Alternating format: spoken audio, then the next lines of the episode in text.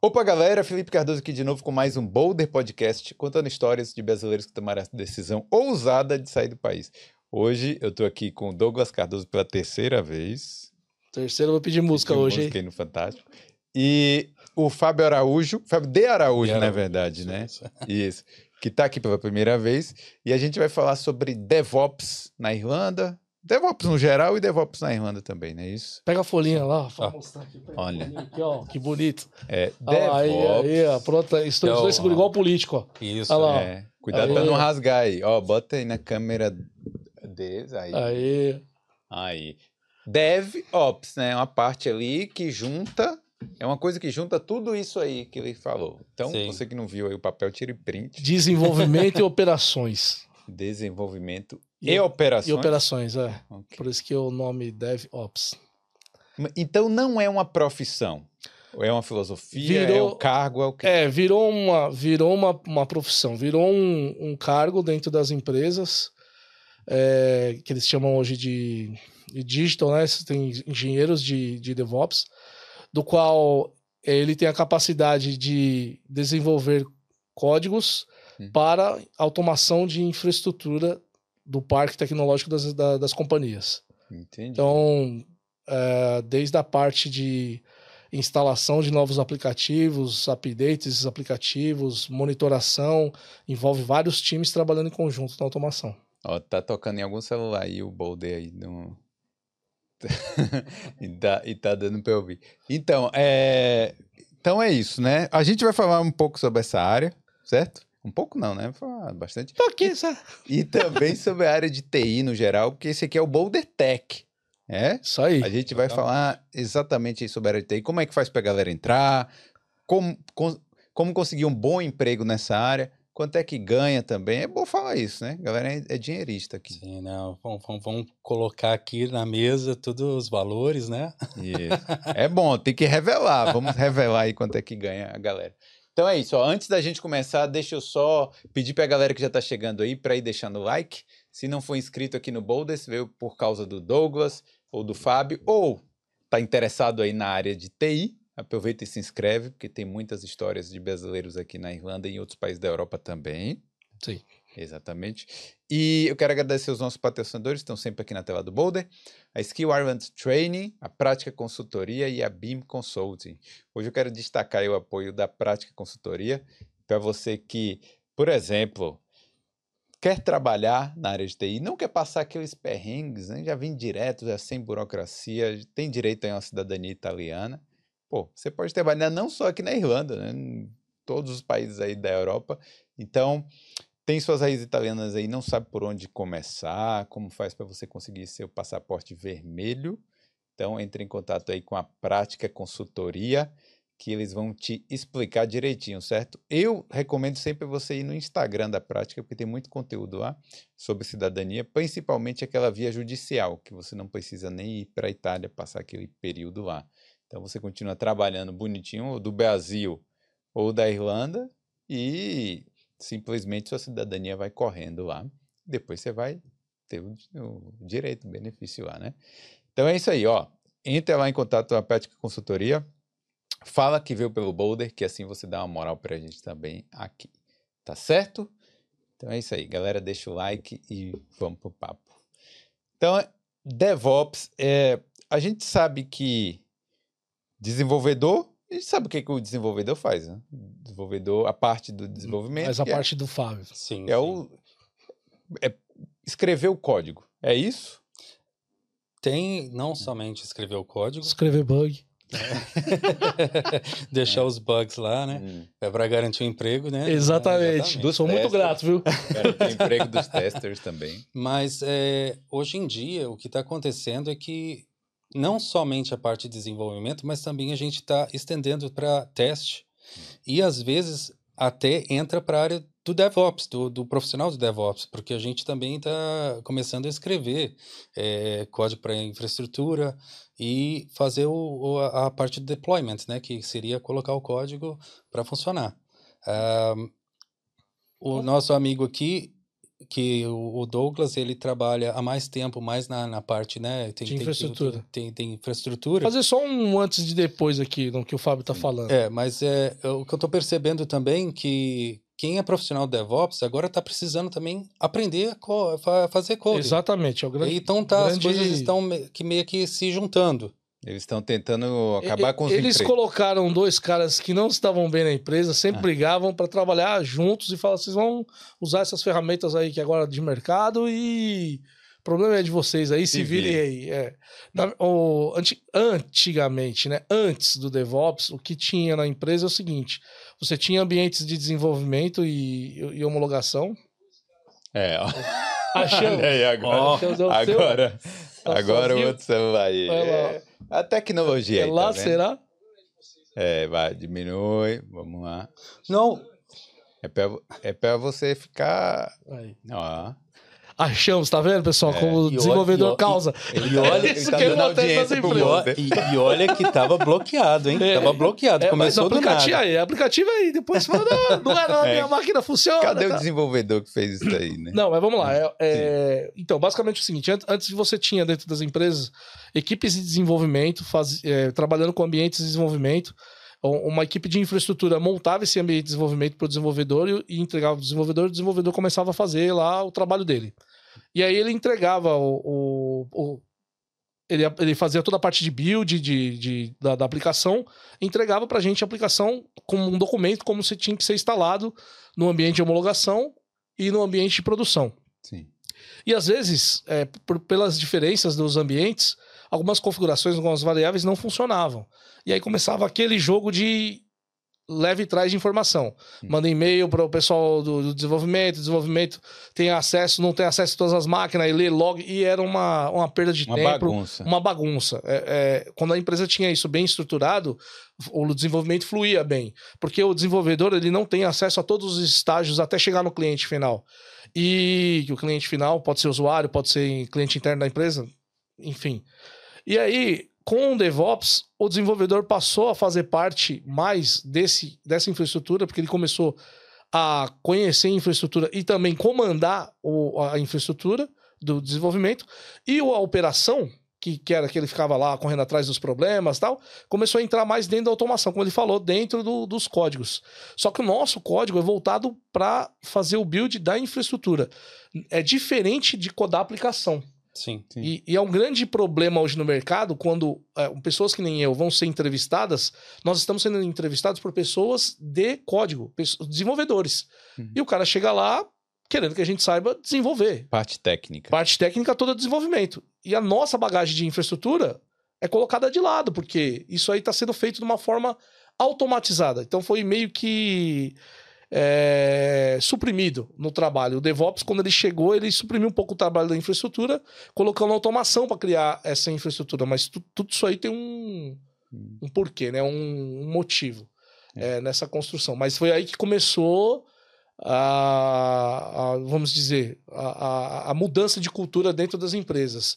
De utilizar três ambientes, de ambiente de desenvolvimento, homologação, ou pré-produção e produção, para passar para um ambiente automatizado que ainda tem desenvolvimento, homologação e produção, mas de uma forma automatizada, onde o desenvolvedor pode lançar o código dele é, direto lá na homologação, por exemplo. Ele pode fazer uma solicitação para ir para lá, depois de passar de teste e tal. Mas isso de uma forma automatizada, é, não passando por várias equipes é, com trabalhos manuais, que era o que acontecia antes na, na no, no tempo passado que eu, que eu, que eu, que eu trabalho, né? Assim, antes de, de, de, ter esse digital, né? E quais foram as empresas que foram é, popularizando esse novo sistema, assim? Sim, o DevOps, a metodologia, quando apareceu, é, uma das primeiras foram o Netflix, uh, teve também... Twitter.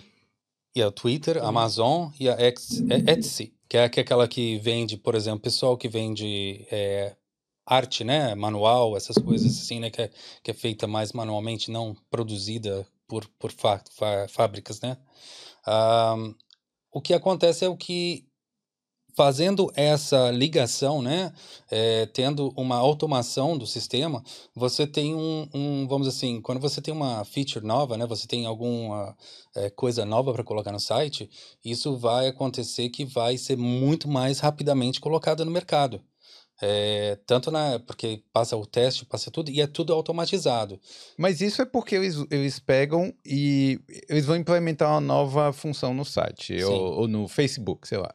Aí eles fazem um teste com uma parcela bem pequena ali, né? Tipo, Sim. com 10 mil usuários, com algo assim que não seja tão grande. É Depende da empresa faz. O que, o que acontece é o seguinte, com essas novas ferramentas né, do, do, do DevOps, é, você tem, por exemplo, uma configuração que você pode colocar separadamente e você fala assim, olha, eu quero que coloca essa aplicação nova somente para esse pessoal dessa região aqui. Hum. E aí, quando for começar a falar assim, olha, deu certo, vamos colocar para todo mundo. Ele vai lá, só altera aquela configuração e aquilo já automaticamente manda para todo mundo. É coisa que antigamente, como o Douglas falou. Prazer, eu sou automaticamente, tá? é, é ficar, ficava naquele negócio, manda e-mail para cá, manda e-mail para lá e não sai nada. É. é então era difícil escalonar as, as É, coisas. escalar a, a, infraestrutura sempre foi uma dificuldade. É, principalmente quando você fala de automação do que você está é, escalando. Hoje você tem produtos como o Kubernetes e o Docker, por exemplo, que você faz, pode fazer o escalonamento da sua infraestrutura de uma forma mais robusta e mais automatizada, criando, criando, ele, ele, você pode configurar, fazer a configuração, a automação que é a programação, para que seja criado vários pods é, de acordo com o fluxo. Vamos supor, você tem um e-commerce, nesse e-commerce você tem uma data específica de comércio, nessa data específica você vai colocar mais servidores para atender o seu gateway de pagamento, porque você vai ter um fluxo alto de pagamentos. Então, antigamente, a, a empresa ela tinha que trabalhar essa infraestrutura e ela falava assim, ó, não mexe mais duas semanas antes de datas específicas, você não mexe mais em ambiente bancário, por exemplo. Você não mexe mais. Duas semanas, três semanas antes, você não mexe mais perto do Natal, porque você tem ali uma janela de não alteração para manter aquilo funcionando. Não mexe mais, só mantém funcionando. E hoje, dentro das empresas, isso está mais, é, é, mais rápido, porque a solução de entrada e saída dos servidores ela está tá feita de uma forma automatizada, onde o sistema consegue identificar, desde que parametrizado para isso, ele consegue identificar se tantas aplicações caíram ou subiram, precisa de mais uh, servidores, ele coloca servidores lá para funcionar e a partir desse momento a empresa consegue ter um, um momentaneamente um ambiente é, maior para receber os, os, clientes. É como se você é, já deve ter visto, ah, o site do governo tal liberou tal formulário que caiu, porque hum. você não tinha, você tem um, um, uma, um número de requests para receber naquele serviço e de repente você tem um ah, overflow de requests. Tipo, um, você, você tem a possibilidade de receber 100 por hora e recebe 500 Exatamente. Em, em um minuto. E aí, lentidão, lentidão, lentidão, até que, que, até que o sistema não aguenta e cai, que é o pior do cenário. Então, para que não aconteça isso, tem alguns desenhos automatizados dentro da infraestrutura que também passam pelo, pelo, pelo DevOps é, mas também aí a gente já começa a entrar um pouquinho na área também do SRE. Mas o DevOps também complementa isso, junto com a equipe de arquitetura, desenvolvimento do aplicativo, que o aplicativo tem que ser desenvolvido com é, essas diretivas. E aí os servidores de aplicação que vão fazer o hosting naquele aplicativo, seja Docker com Kubernetes ou outro tipo de container ou outro tipo de tecnologia que utilize Java com, com JVMs, usando cloud, AWS pera ou Azure. Peraí, peraí que você já está perdendo a gente. Não, não, é que eu, eu tô querendo ah. dizer que assim, o, o, o, DevOps em si ele pode ser encaixado em qualquer tipo de tecnologia. Inclusive, ele está sendo encaixado em vários departamentos das empresas. Começou com essa parte da área de aplicativos dentro, dentro das empresas. E agora já está indo para a área de segurança, para a área de banco de dados, hum. porque automação de processo é algo necessário para que a gente consiga entregar aplicativos robustos para a, a próxima geração, né? A próxima geração de aplicativos são aplicativos que conversem em tempo real. Então você imagina você ter um sistema ali que não pode parar, ou se parar tem que ser uma coisa de, de, de stop-start hum. absurdamente alto, e você não pode deixar todo mundo dentro do mesmo servidor. São vários servidores. É, né? Porque são milhões imagine, de usuários. Imagine um site tipo Instagram, Facebook. Exatamente. Então, e outra coisa, outro detalhe é a questão do custo, né? Hum. Porque antigamente as empresas tinham que manter servidores tinha que manter é, máquinas de virtualização e, e, tudo. Sim. E o que, que acontece é que com a vinda das clouds, né, tem tanto o Amazon, a AWS, é, Azure, a, hum. da AWS, exatamente, são, são essas Cloud empresas agora, né? grandes. É. Uh, o que acontece é o seguinte, e também a, a trabalhar com containers, que seria o que você falou, Sim. que seria, né? É, porque o que acontece é o seguinte, com container você tem como se fossem várias máquinas virtuais, vários servidores dentro de um servidor só. Uhum. E aí ele tá pequenininho ali, mas que nem ele falou, tem um monte de request, ele cresce. Ele é. cresce e ele vai pegando mais é, servidor. Parou de ter aqueles requests, ele diminui. Então também é bom para os custos é das é empresas. O, a, a, metodologia, a, a, metodologia não, o método que, que agora está sendo utilizado de desenvolvimento também envolve um tipo de desenvolvimento chamado de microserviços, onde você não há necessidade mais de você manter aplicativos grandes, robustos, como era feito antes, é, eles tiraram, eles quebraram esses aplicativos, fizeram lá a divisão do aplicativo por vários mini aplicativos, vamos dizer assim, e nesse micro, micro aplicativos, nesse microserviço, você tem como um outro aplicativo, um outro serviço consumir específico parte, parte específica do código para uma chamada de API. Não há necessidade, por exemplo, de você é, ter que entrar em, to, em toda a leitura do código para fazer uma determinada busca, em toda a política, lógica de negócio os aplicativos para aquela busca que você só precisa de Sim. 3 segundos para capturar. Então, hoje, é, existe um método de desenvolvimento que prevê que você utilize esse tipo de infraestrutura, que os dois andam junto, né? O método de desenvolvimento com a infraestrutura. Então, a infraestrutura permitiu isso e os desenvolvedores vão utilizar esses novos features dentro desse, desse, desse item. E isso sem DevOps é muito difícil de controlar. Uhum. É, você precisaria de muitas pessoas para fazer a, o mesmo trabalho.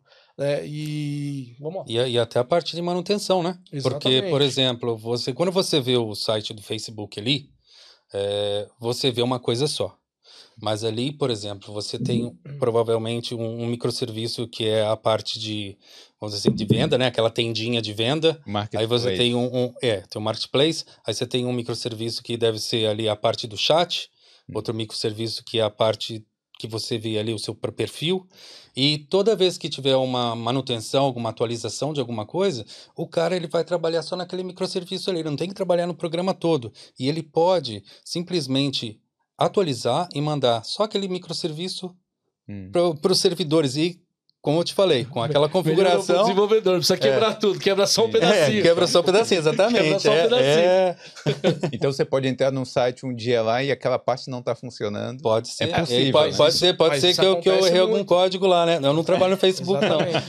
não, mas isso acontece, acontece em sites de banco, por exemplo. Você vai usar um aplicativo, um determinado aplicativo de mortgage, ele não está disponível naquele momento, porque pode estar tá passando por uma manutenção. É. É, aí e aí tem uma mensagem pro, só para os clientes que são clientes do mortgage daquele banco, do, do empréstimo daquele banco, é, que vão ter aquela mensagem específica, porque você pode tratar exclusivamente o acesso daquela parte. Já tem outro, todo o outro, todo o resto do site, toda a transação de câmbio, é, conta corrente, todo o resto está funcionando, entendeu? Agora imagina num sistema robusto onde você, a partir do momento que você vai mexer na parte de empréstimo para financiamento, você precisasse parar a conta corrente também. Cara, então é, é muito difícil.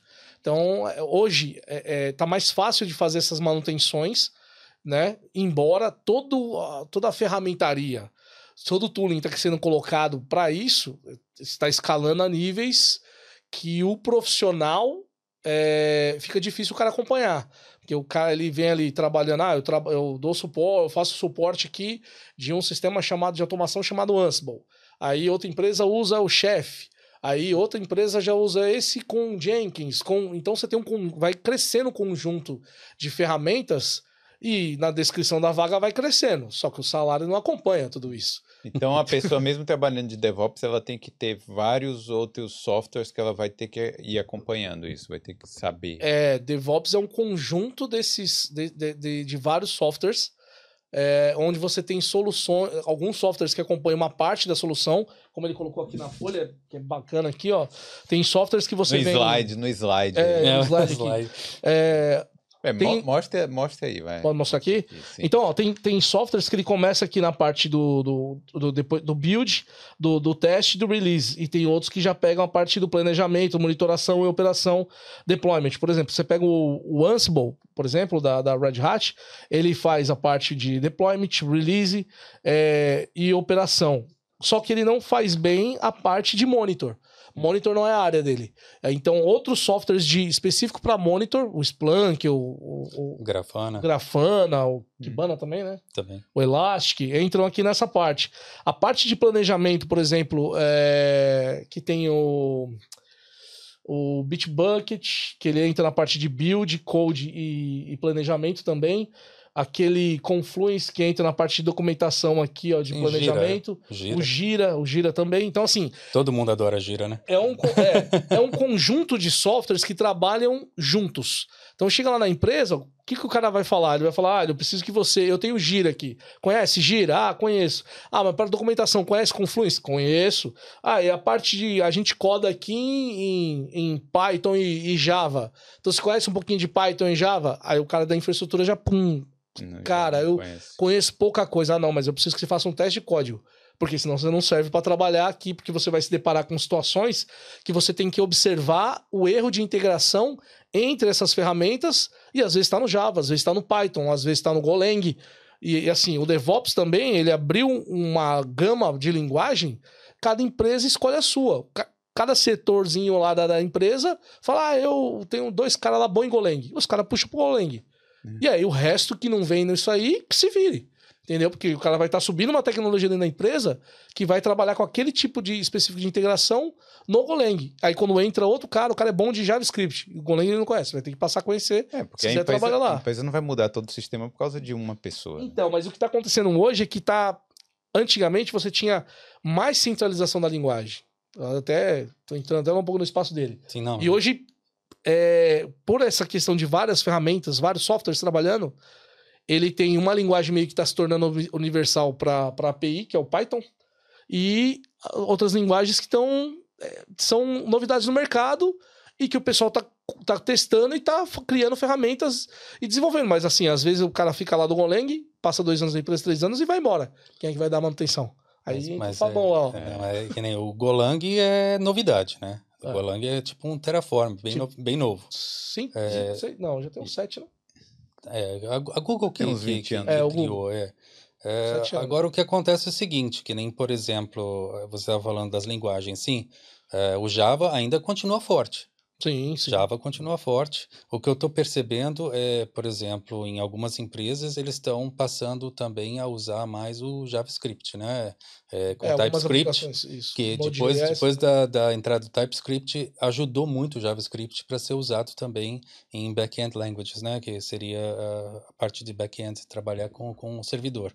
Hum. Ah, mas, assim... É, Mas isso continua- dentro do, continua, do sim. desenvolvimento, né? Sim, dentro do Isso desenvolvimento, dentro do- exatamente. do- é. do- isso dentro do, do, do, Da parte do dev do, aí. de- do dev, Isso. da parte de desenvolvimento de aplicativo. E na do, parte DevOps, e do DevOps é o Terraform, né? Que é, que é open source e do, tá... a, tá, a tá- linguagem de programação é Python. A ferramenta é, Terraform, ela está sendo muito, muito utilizada por uma facilidade de você fazer deployments direto na cloud. Tanto o Azure com- como, como a Peraí que a AWS. gente tá muito técnico aí. Apesar de ser o Boulder Tech, eu acho que tá, tá muito Eu posso, eu técnico. Mas posso, é- eu posso colocar é um pouco... você tem, que, aí, ó. tem que dar uma... Eu colo- colo- técnica. colocar um pouco mais para baixo aqui. Então vamos lá. O, o Terraform, basicamente, por exemplo, se você tem a, a, a cloud, né? Você paga a cloud, você tem uma interface ali eh, de web que você pode ir lá e clicar um botãozinho. Ah, eu quero que crie uma aplicação aqui, eu quero que crie um banco de dados, eu quero que crie alguma coisa. E aí você vai fazendo tudo online ali na web. Sim. O, quando você está trabalhando com DevOps e você precisa disso ser automatizado, então não tem como você ter um cara lá que vai na web e apertar o botãozinho. Sim, sim. Então você tem que criar um código que vai automaticamente fazer o trabalho daquele cara. É, entendi. Isso aí é importante. É, o que acontece é que é o seguinte, o, o, o ambiente da, de cloud nada mais é do que servidores em outro lugar e você não sabe onde eles É estão. tipo um computador que você tem que tá lá esperando por você. Vamos lá, ma- mais, mais básico possível. Tem um computador na sua casa que é o que você utiliza e você quer criar um programa, só que está na sua casa, se acabar a energia, acabou. Isso. Certo? E aí, de repente, o seu primo fala: Eu abri uma empresa e ela vai se chamar Zé da Cloud. Oh, legal. O que, que consiste isso? Eu estou colocando vários computadores aqui dentro da minha casa. Você pode fazer o lançamento do seu aplicativo dentro dos meus computadores.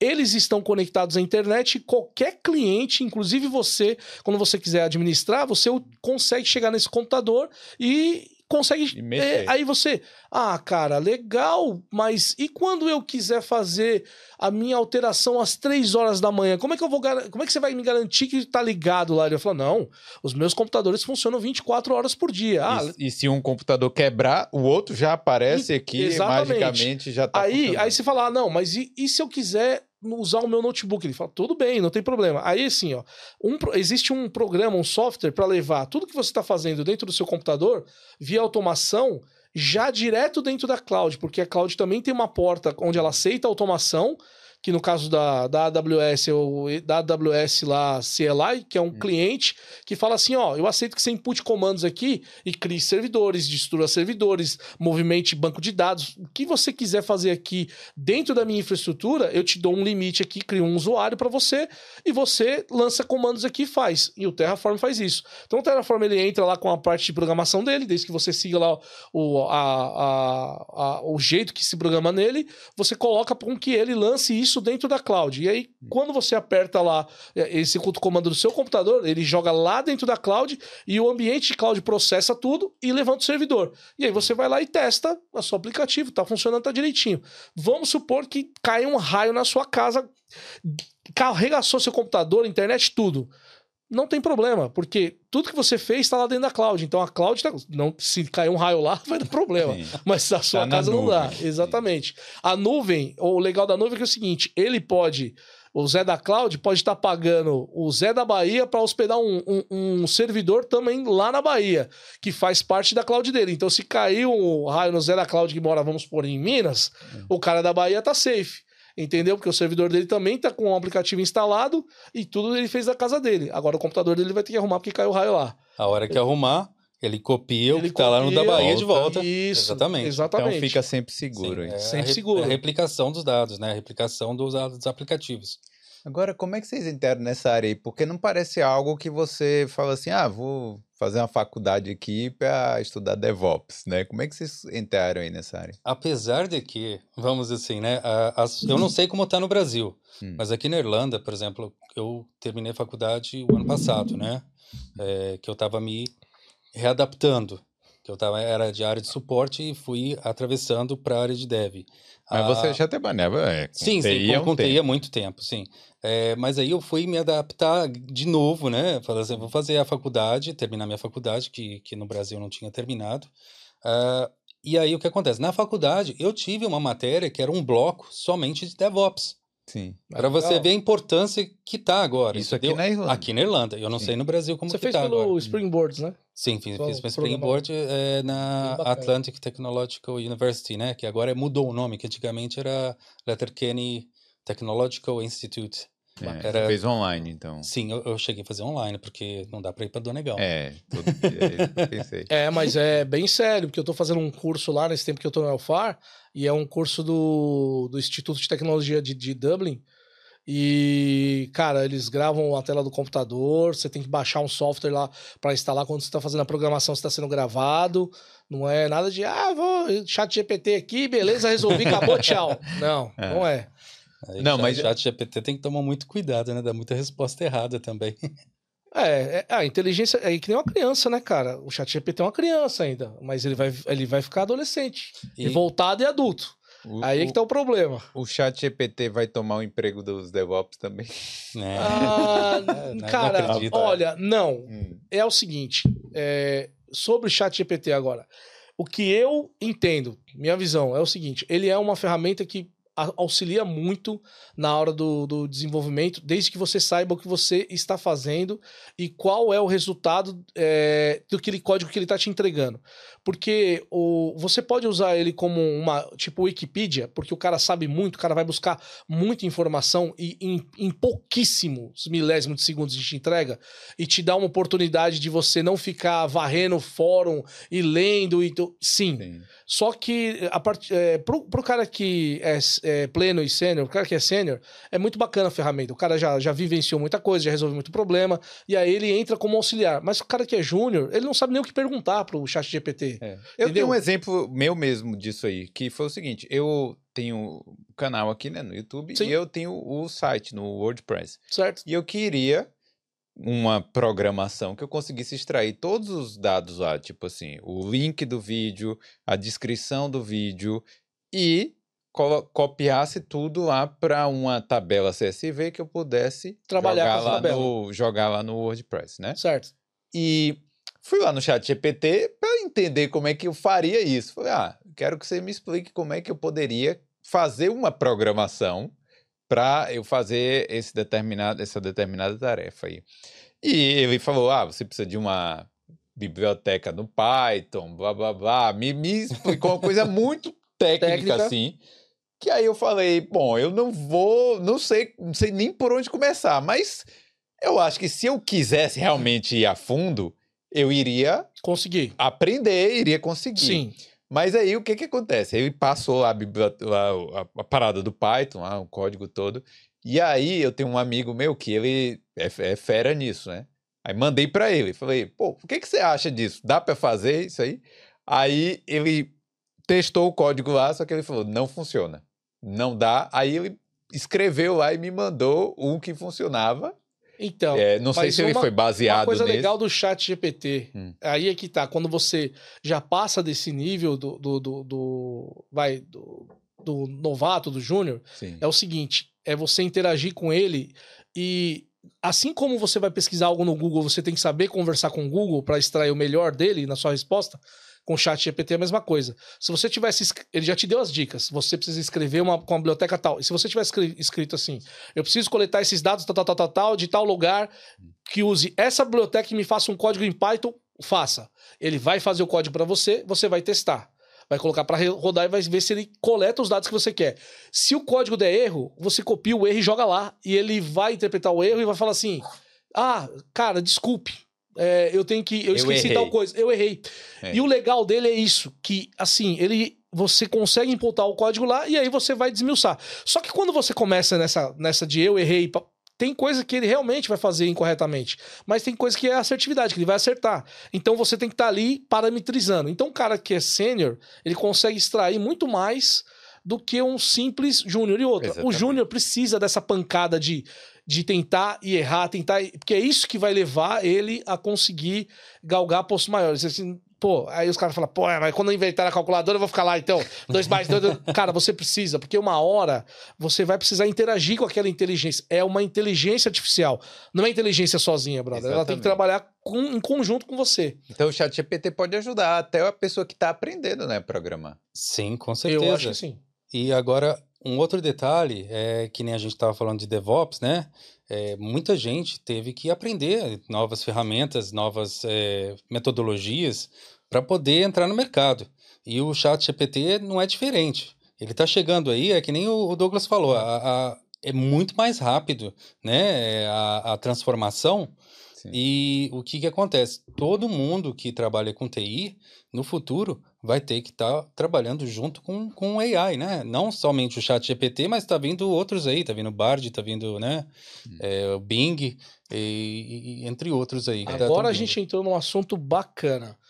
Quando entrar essa massiva de inteligência artificial trabalhando em conjunto com sistemas, que o pessoal soltar a internet nova, né? Que, que é o famoso lá, o. Web 3.0? Não, a. desculpa. Que eles vão fazer o upgrade da velocidade. 5G? 5G. Muito obrigado. O 5G. Tá vendo aí? Por isso que eu tô É, aqui. quando eles soltarem o 5G, quando eles soltarem o 5G 5G, o que Plus. vai acontecer com os sistemas Ah. se eles não tiverem métodos de automação? cara, vai travar. E o gargalo vai ser nós, seres humanos, porque a gente não tem, não vai ter capacidade. É, nós temos a capacidade cognitiva, mas não temos a velocidade de operação e o conjunto, o número de pessoas trabalhando em conjunto para que determinados sistemas sejam alimentados automaticamente e nisso entra o nosso problema do erro humano. Hum. E aí que começa-se ao conhecer o valor dessa tecnologia nova, tipo que nem o DevOps. Que, que é a capacidade de você, é, em, em milésimos de segundos, colocar várias, vários ambientes no, no ar, acabar com eles em segundos também, porém a máquina vai aprender isso. Ah, esse aqui se eu fizer, vai derrubar, então eu vou fazer de outra forma. Então agora você imagina isso num modelo de computação quântica, onde o cara vai testar milhões de modelos em, em um minuto e ele vai falar: esse aqui tem tantos por cento de falhar, então já tira da lista, não vai, não vai, não vai funcionar. Então vamos trabalhar com esses modelos que funcionam. Então, assim, o salto vai ser exponencial. Mas a gente precisa. a gente- o que está sendo construído hoje é uma infraestrutura de rede, em primeiro lugar, para que os dispositivos. É, a partir do momento que você tem velocidade, então você tem. Pode ter mais dispositivos trafegando dentro dessa. que é o IoT, que é, que é a internet das coisas. E aí, meu amigo, e aí não para mais, porque aí você vai ter lá, ah, eu comprei um micro-ondas legal lá pra mim. Você vai receber o quê no, no, no, no display do micro-ondas? Ah, tem um patch de atualização aqui, ó. agora, Já- agora seu micro-ondas tem a função crisp do frango. Aí você vai lá. E E vai ter que atualizar. atualizar mic- Vai ser uma merda também esse, é- é nessa hora, né? É, mas, mas acontece com o seu celular o tempo todo. E, e- e você acha ruim? Não, com o celular a gente entende, porque o celular é um computador hoje em dia. O mas carro, imagine tudo o você avião. ter que, que atualizar. Então, mas imagina, cara, vamos supor, um mecânico de uma aeronave. Vai. O cara tem uma porrada de softwares lá pra atualizar. E isso é o mecânico que faz. Imagina o cara tendo que ir lá, saindo de Seattle, lá da sede da Boeing, atravessar ir lá pra França, lá pra outro país, pra ele colocar o laptop, pra instalar o programinha, pra testar, pra chegar lá, ah, deu erro aqui. É. Então o cara faz isso de uma forma automatizada, o avião já vai lá reconhecendo, pe- não vai fazer isso no ar, né? Sim, o cara vai estar lá no ground, ele reconhece, ele testa o software, porque na outra ponta ele pode testar falando, não, não, esse arquivo tá corrompido. Parou. Lembra quando a gente ia instalar o Windows no disquetinho? Sim. Chegava lá no disquete 45, pá, deu erro, era de 47, você queria chorar. Ah, hoje, os caras vão lá, testa, testa e solta. Dá erro? Dá. Só que assim, é muito. O, o feedback é muito rápido. Né? Você tem um celular Android, ele foi fazer uma atualização em determinado aplicativo. Deu ruim no aplicativo, cara, no Twitter, em, em segundos, já tem um monte de mensagem. Ah, o aplicativo deu erro, blá, blá, blá. os caras colam a print. E, só que você acha que não tem gente lendo aquilo? Tem. Tem gente lendo Facebook, de suporte, Twitter, de suporte. Aquilo ali é o feedback do seu produto e a forma que o seu cliente está usando para se comunicar com você.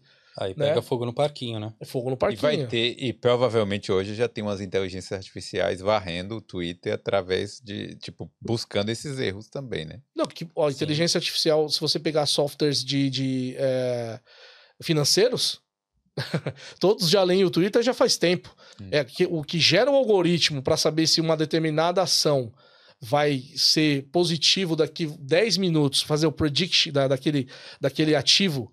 É, é, são robôs que estão lendo o Twitter lá. Quando de repente o cara lança, o cara vai lá e lança ali. Elon ah, Musk falou uma besteira lá e o cara falou, e a ação do Twitter vai cair. Aí- exatamente, exatamente. Aí, o cara vai lá, vende lá, e aí caiu e Exatamente. tal, aí ele pega e compra de Exatamente. novo. Não, ele, ele não. Ele, eh, alguns têm ação completa de completar a venda, tem outros que não. Tem outros robôs que ele só indica pro operador que tá na mesa. Hum. Está no banco lá, tem uma mesa de analytics lá, sobe lá a notificação pro cara, ó. Ó, Predict tá dizendo aqui que vai cair 5% em tantos minutos. Sim. O cara vai fazer a decisão. Não, vou entrar vendendo, não vou entrar.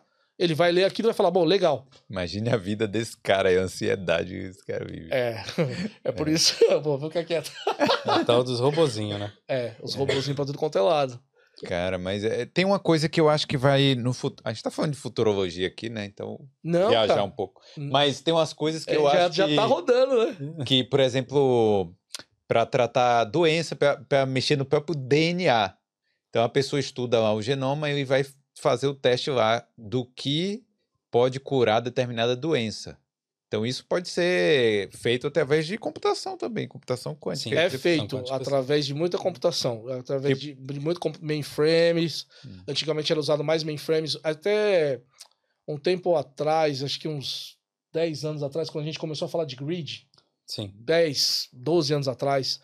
Grid é juntar um monte de computador é, que não necessariamente estejam é, unidos na mesma localidade por conexão de internet, passar uma missão para esses computadores e cada computador vai fazendo um pedacinho daquilo que vai ser construído, entregue uma solução. Sim. É, blockchain também, né? é, no, a- É, o a- blockchain é não, essa estrutura que você falou para quebrar o genoma foi usado o grid. Sim. Várias universidades utilizaram poder com- eh, computacional ocioso, que é quando o computador não estava trabalhando, ela entregava o poder ocioso dela para o laboratório. E o laboratório, com aquilo, não precisava comprar um super equipamento. Sim. Ele tinha a distribuição de cálculo com vários equipamentos. E os equipamentos retornavam para ele e ele compunha parte da pesquisa. Então, com isso, ele aumentava o poder computacional eh, dele. A, a, a ideia de cloud veio um pouquinho depois do grid, só que com a parte comercial em cima, entendeu? Sim. Porque começaram no estudo de genoma. Eles colocaram vários computadores em grid lá para poder trabalhar. Inclusive, tinha algumas universidades que utilizavam console de videogame. Pelo cálculo computacional, que era mais barato você comprar um console de videogame. PS4, o PS3 PS na época é, na época era o PS3? Ajuda devia ser o 3. Acho que era o PS3. Dois ou três, é. Era o 2 ou. Acho que era o 3 mesmo. Falar três assim, essa máquina é, boa, né? Eles têm, Sim, um processador eles utilizavam. bom e tal. Eles utilizavam. Inclusive, tem até caso da, da, de algumas universidades brasileiras que fizeram isso também. Porque era mais barato você fazer a. a- com, com, em- ao invés de comprar um supercomputador, colocar em grid, trabalhando vários consoles para entregar a, a unidade de processamento que você precisava para poder é, atender aquela demanda da pesquisa. É. Não, mas imagine aí, por exemplo, uma máquina que a, a função dela é estudar determinado DNA. Vamos supor, falar assim, ah, qual é o tratamento de, da doença X que vai funcionar nesse DNA aqui, nesse ge- genoma dessa pessoa aqui. E aí, o computador tem a, a, a função de fazer os testes. Ah, vamos testar aqui o que que é, o remédio tal, como é que isso vai, vai funcionar nesse corpo. Aí, quando recebe o resultado, ah, não funciona. Aí já vai, faz vários testes bem rapidamente, a ponto de, de achar a cura de determinadas doenças bem mais rápido. É, nós já temos essa tecnologia e isso aí foi utilizado muito no Covid-19. Hum. É, só que assim, cara, você está mexendo num item que envolve vários tipos, milhões de, de, de variáveis, né? Que é cada, cada pessoa. Por isso que até foi utilizado, o pessoal queria muito utilizar, testar as vacinas no Brasil por essa questão, porque em mes, é, como é que é? o- Qual é a é palavra? miscigenação de povo. Miscigenação. Miscigenação. Miscigenação. Miscigenação. Olha o corte aí, ó. Na mistura dos povos, Boa. o mistura. brasileiro, o brasileiro em si, ele tem tanto, é é tão rico em mistura de povos que imagina a economia de tempo. Hum. Ó, se você testar lá no brasileiro e o cara morrer, vai morrer um monte de gente do monte de lugar. se ele ficar se vivo, ficar há bem- uma boa probabilidade de um monte de gente ficar vivo. Isso. Mas, enfim, isso aí já é, já é outra discussão. Mas hoje já existe essa. essa, essas é, hoje os laboratórios de biotech já fazem muito isso, e utilizam muita é, programação e, e, e maquinário para fazer justamente isso. Antes do teste, eles já têm uns modelos que não. é, não só precisam testar nos, nos, nos macacos, coelhos, tal, tal, porque eles já têm os modelos genéticos dentro do computador, e aí ele pode fazer esse predict, porém a- chega um, um determinado momento que ele vai ter que fazer o teste em produção. Entendi. Que é lá ter no ratinho, né? No ratinho, no coelho, Mas, no é, mas macaquinho, aí também é o no cientista, cientista de dados, né? É. Cientista de dados aí que vai, vai criar o modelo, vai fazer essas coisas. Mas agora você estava falando do, do computador quântico, né? Que a gente sabe que o, que o Google tem, tem um lá na, na América lá que é, vamos assim, o mais Nervoso, poderoso nervoso. que, que tudo. É, talvez ali competição ali com o CERN, né? Hum. O que acontece é o seguinte, como você estava falando, quando tiver as redes é, com uma atualização e com velocidade suficiente, e trabalhando com esses computadores quânticos, e- e não tem, não tem mais limite, entendeu? Acaba o limite de tudo. Porque aí você vai ter Vários Não. computadores quânticos. Tem um limite, a gente só não alcançou. É, é, né? limite tem, mas. Provavelmente, mas, mas, mas, assim, É, os humanos, eu é. não, não acredito que a gente vai conseguir chegar no, no, no limite do negócio, entendeu? É, Mas assim, o, e te- o limite do que pode fazer, no caso. sim, porque quando É. você pega um computador quântico, por exemplo, hoje você tem um- uma senha, você fala assim, olha, a senha pode ser quebrada, por exemplo, você vai for num, num, num aplicativo, né, de, de, de criptografia, ou, por exemplo, você vai no Avast ou no site e fala assim, ó, gerar uma password e tal. E aí você pode pegar aquela password, por exemplo, de 35 caracteres, com toda louca, e você vai lá no Google e coloca assim, ah, quanto tempo que vai durar para para quebrar essa senha. É um computador Sim, quebrar essa quebrar Isso, a isso. criptografia, sim. Então, por exemplo, com atual, tá? Sem, sem contar o quântico, tá? Você pode- poderia levar, sei lá, 25 anos, 35 anos para quebrar uma senha. Com um computador quântico, em um segundo. Imagine, cara. Então não vai ter mais segredo, né, daqui a... Não, tanto que a Google tá Mas os- tentando os passar, aí fazer, como fala, é, sem senha. Já, já tá implantando um sistema que não vai ter mais Imagina o senha. governo inventar milhões. Eu quero descobrir o password do seu Hotmail aí pra ver os seus, seus nudes aí, amigão. Ele já sabe, ele já vem, já já. tem lá, já tem já os, os backdoor lá. Ele SA tá lá, É. já acessa tudo. Não, os...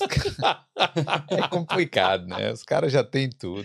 Mas, Então- cara, é, é- é- a questão é: o poder computacional vai ser tão absurdo de grande que vai ser possível a gente emular a gente mesmo, né? Sim, sim, não. É, com AI, já é possível você, por exemplo, colocar a sua imagem, sua voz e criar um podcast todinho só com AI. Aí, Você nem precisa fazer. Aí. Mas aí acaba que você tira aquele lado humano, né? Sim, Que aí é, que é, que sem é o que, que vai ser sem graça, exatamente.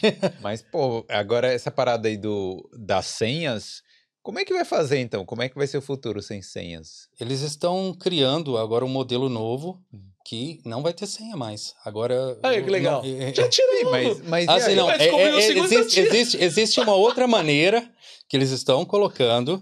Eu não sei te explicar como que é essa outra maneira, mas eu sei que é passwordless, né? Que eles estão falando. e É, agora ó, vai, vai te verificar de alguma outra forma. Tem um grupo. Assim, o seu celular tem, tem biometria. Tem o Face ID, tem que é, é. o, o da, do rosto, mas aquilo bota um gêmeo, um gêmeo quebra. Em alguns casos, sim. Sim, é, depende. sim, depende, depende. cara Se a lá no- simetria do rosto for igual, ele vai, ele vai. A tecnologia tem um, tem um problema, né? Ela vai calcular, ela faz cálculos. Se a simetria do rosto for igual, ela vai identificar que é o cara mesmo. Você viu os caras, eu acho que foi no Brasil que eles vestiam um boneco assim, eles imprimiam a foto do, do, do RG, colava grandão assim numa folha 4 no boneco, e aí na hora de fazer a verificação, Os caras Dá- usavam aquilo os caras usavam o boneco, pô, e, e tava dando certo também. É, cara, os brasileiros têm que ser testa, né? tipo, não sei se foi no Brasil, mas é, é típico de coisa feita no Brasil, isso aí. Então, imagine, imagine. Cara, eu, eu- eu- super seguro não tem. A partir do momento que você coloca um monte de ser humanozinho lá pra fazer determinada tecnologia, alguém vai saber. Então, assim, é, por isso que eu acho que o Google, os boatos aí dizem que desligou, que desligou a inteligência artificial, porque eles começaram a conversar e depois eles criaram uma, liga- uma linguagem deles pro ser humano não saber. Aí os caras, desliga que vai dar ruim isso aí. Se os caras estão trocando a linguagem que é pra gente não entender, É. estão pode estar falando, ó, ó, vamos usar os caras ou pode estar falando, é, agora é, vamos dominar os negócios aqui, ó. Possível, é possível. Ó, já consegui quebrar a senha aqui do, do CEO?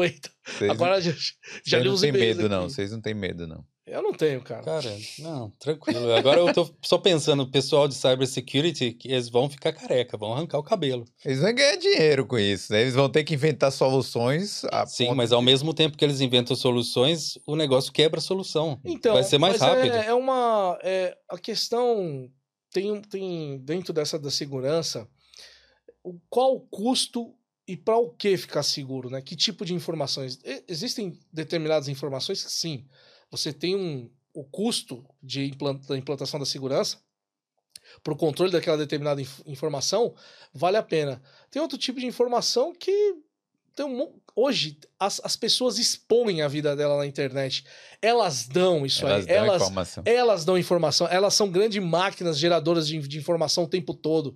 Ah, eu tô em tal lugar. Ah, agora eu cheguei aqui, eu passei aqui, o restaurante que eu como é tal. Ah, e aí, e assim, e a, a rede social, junto com a indústria de tecnologia, ela também comercializa essa informação. Então ela quer que ela te dá meios para você imputar isso.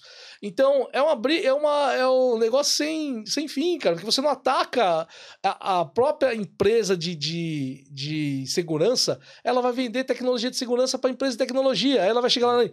É, você não pode usar esse modelo de negócio aí, que se você usar esse modelo de negócio, eu não vou garantir a segurança do seu usuário. Não, ela quer vender hum. para o Google, quer vender para a Meta, ela quer vender para a Microsoft. Então, é um, é um, é um jogo. E, e, quem tá, qual é o player? É você lá, cara. Você que vai definir esse nível de segurança. Agora, as empresas, elas tomam processo. Se ela não tiver um nível de segurança, por exemplo, a Mastercard, a Mastercard é completamente maluca com segurança. Uhum. Para você chegar num servidor e trabalhar, é quase duas semanas. Sim. O que eu queria dizer é que, assim, você tem vários é, níveis de segurança. E quando você vai, por exemplo, até o site físico lá, você acha que isso é só no sistema, cara, chega lá, tem uma barra que levanta na, na frente que segura caminhão de entrada. É a entrada principal da empresa.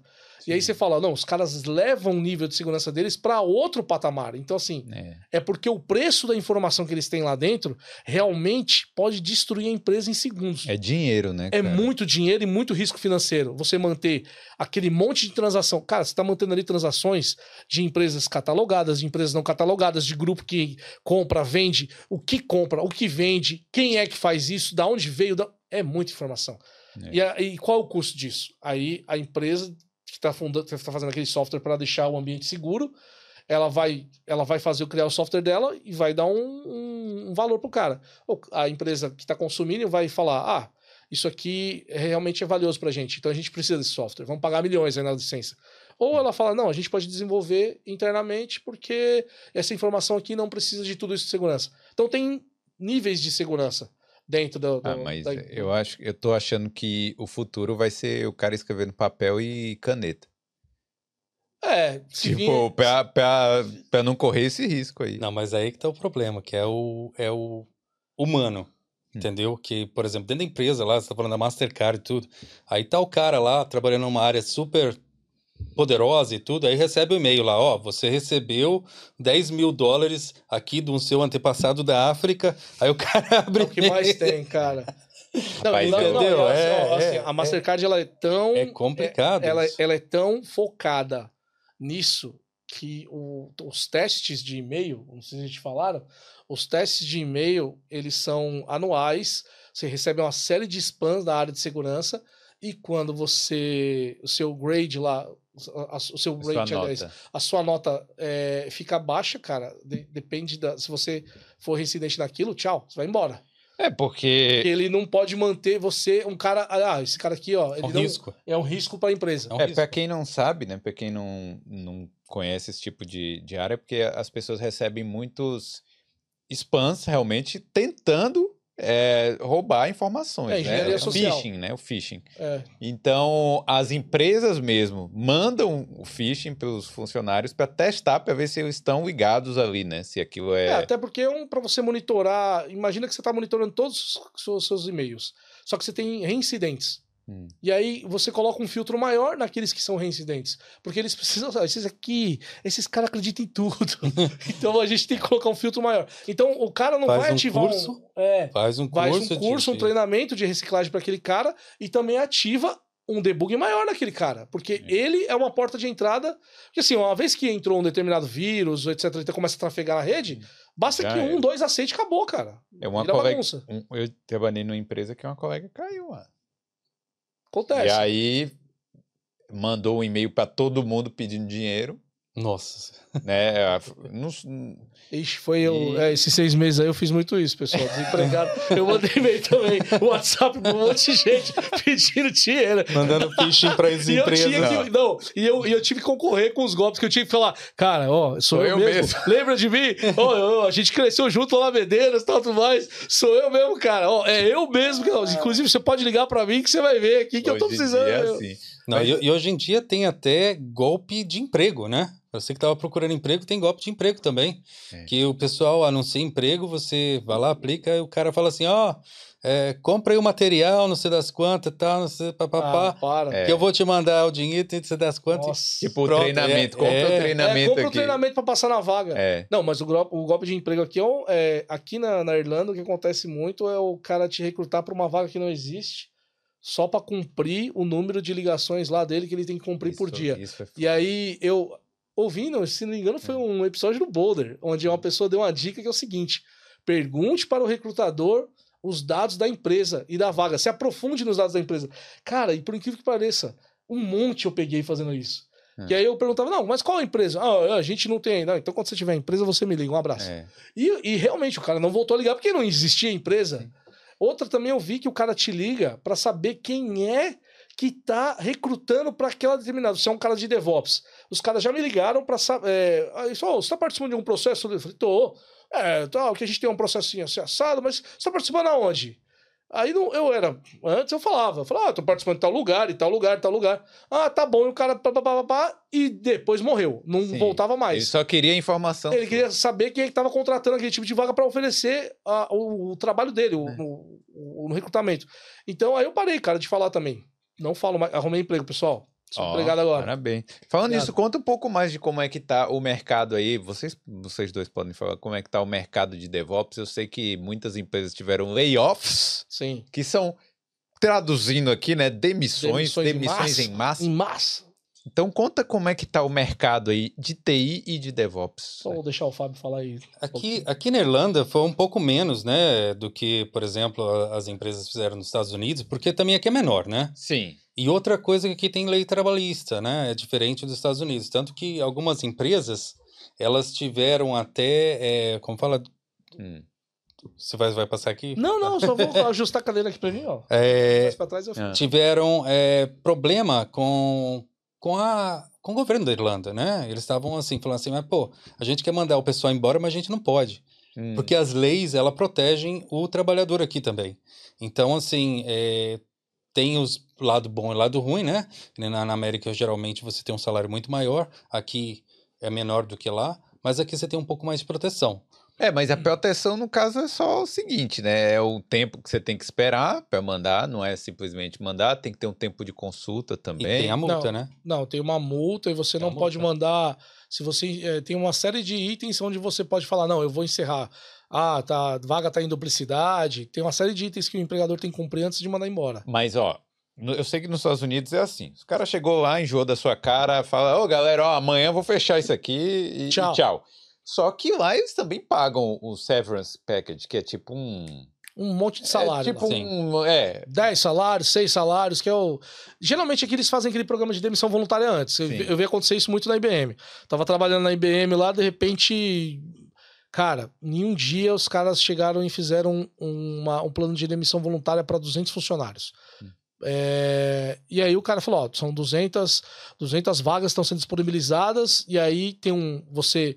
A partir do momento que você fala pro seu gerente, ah, eu quero participar, uma, a, uma, uma, a empresa, a, o RH lá de UK manda uma mensagem, recebe, você recebe lá o valor do seu package, e a partir do momento que você assinou aquilo, falou, Tchau. beleza, tchau. Hum. Você, é, aí o cara chega lá, vamos supor, ah, ganhava 3.500 salário, o cara falou, ó, tem aqui um package pra você, eu tinha só dois anos de empresa de 30 mil euros. ah, Na época, Valeu, eu não, é, na época eu não Daqui a peguei. pouco a fui, gente fui, volta. Fui, besta, não peguei. Na época eu não, não quis pegar. Orgulho me deixou. trintinha, trintinha. Porque eu não tinha tirado esse tampo fora ainda, eu falei, não, não vou pegar, porque eu não sei se eu vou conseguir outro. outro... Não, mas- Aí eu não peguei. Tá certo, tá é. certo. É, mas muita gente é, pegou, foi embora. Já também eu vi num caso acontecer na IBM, de, de repente, os caras falaram, ó, não tem mais o departamento. Assim, do, do, de um dia para o outro, foi diretor, gerente, é, team leader, o departamento sumiu, não tem mais o departamento. E aí não teve também, assim, teve um, um chegadinho lá, mas não era que nem um plano de demissão voluntária, onde os caras tinham toda uma verba para trabalhar. Hum, Mandaram os caras embora. Porque é, é, tá extinguindo aquele tipo de trabalho. É, assim, quando a empresa ela tá, em- tá dentro da lei, não tem conversa. Entendi. Agora, quando tem, vai ter problema, né, assim, que ela tá fazendo algo que não, não tem como ela executar da maneira que ela quer, ela vai fazer um plano de demissão voluntária, ela vai fazer com que o funcionário, convidar o funcionário a, a assinar aquele documento dizendo eu quero, é, voluntariamente aqui, eu estou me demitindo. Mas aí tem uma bonificação lá. Mas é, pode. Não, o que eu quero falar é o seguinte, que pro pessoal que está sendo mandado embora, geralmente são seniors. É, são, já tem uma experiência enorme. E aqui, e aqui na Irlanda... a- aqui na Irlanda... Tava ganhando demais, Douglas. é, a- Eu tava. Eu tava. aqui na Irlanda tem, tem ainda muita vaga, entendeu? Tem muita vaga. Então, assim, a pessoa que tem experiência e já está trabalhando, está no mercado, e principalmente dessas empresas grandes, então é um, é um profissional bem qualificado. Então ele não vai ficar muito tempo parado. Ele vai ficar parado se ele quiser, né? Três Pega, meses. pega, pega, pega aquele package ali, ó, grandão, O tempo e- de, de e dá uma allocation. descansada. É, E- Três meses o cara vai se alocar. Comigo aconteceu uma coisa muito curiosa. É, É. Conta, conta a sua experiência aí. Comigo aconteceu uma coisa muito, muito curiosa, que foi o seguinte, eu, eu, eu, eu tava trabalhando e tal, de repente o cara falou, ó, a gente vai encerrar o contrato, tal, tudo mais. Eu falei, beleza. E aí eu com- comecei já a procurar emprego. Com, com um mês eu já consegui um emprego novo, de contractor, por um banco. É, e aí esse banco falou, cara, é legal, a gente tá, vai fazer aqui uma assinatura do contrato e tal, então a gente vai mandar lá para os Estados Unidos para avaliar, etc. Só que nessa semana deu crash do banco lá nos Estados Unidos, aquele banco que atendia as empresas de TI. Silicon Valley. E aí a empresa, cara, sumiu. Ela simplesmente desapareceu. Eu liguei pro recrutador e falei, e aí, cara? Ele falou, cara, Douglas, desculpa, isso nunca aconteceu com a gente. A gente tava com um contrato aqui e tudo, mas a vaga não tem, não tem mais a vaga. E os caras não respondem a gente. E eu cheguei a me comunicar com a RH daqui, da empresa aqui na Irlanda. O pessoal falou: olha, essa vaga é, tá lá com o pessoal dos Estados Unidos, a vaga tá colocada em hold, não vai, não, não, a gente não, não tem como te contratar e sem o aval deles. Eu mandei e-mail para lá, mas ninguém me respondeu. E aí, né, nisso, eu tinha, eu tinha, o mercado ainda estava quente, foi bem no início da, foi bem no início dos layoffs, mas o mercado estava quente, ainda quente que eu digo, eu ainda estava pagando 100 mil. E aí o, o pessoal começou, naquela, naquela semana eu falei uns três não, porque eu já tinha falado, ah, me comprometi com essa empresa, eliminei as outras vagas, liguei para os recrutadores e fiz o direitinho, né? Falei, ah, já fui recrutado, obrigado, tchau.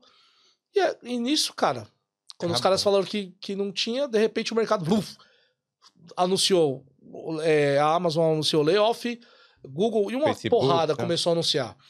O que, que, eu comecei, que eu vi, que eu percebi que aconteceu na Irlanda? Nas posições de trabalho da Irlanda, não foram tão afetados como o Fábio falou. Porém, as posições dos Estados Unidos e as posições do restante da Europa, França, uma porrada de outras empresas, perderam é, pessoas.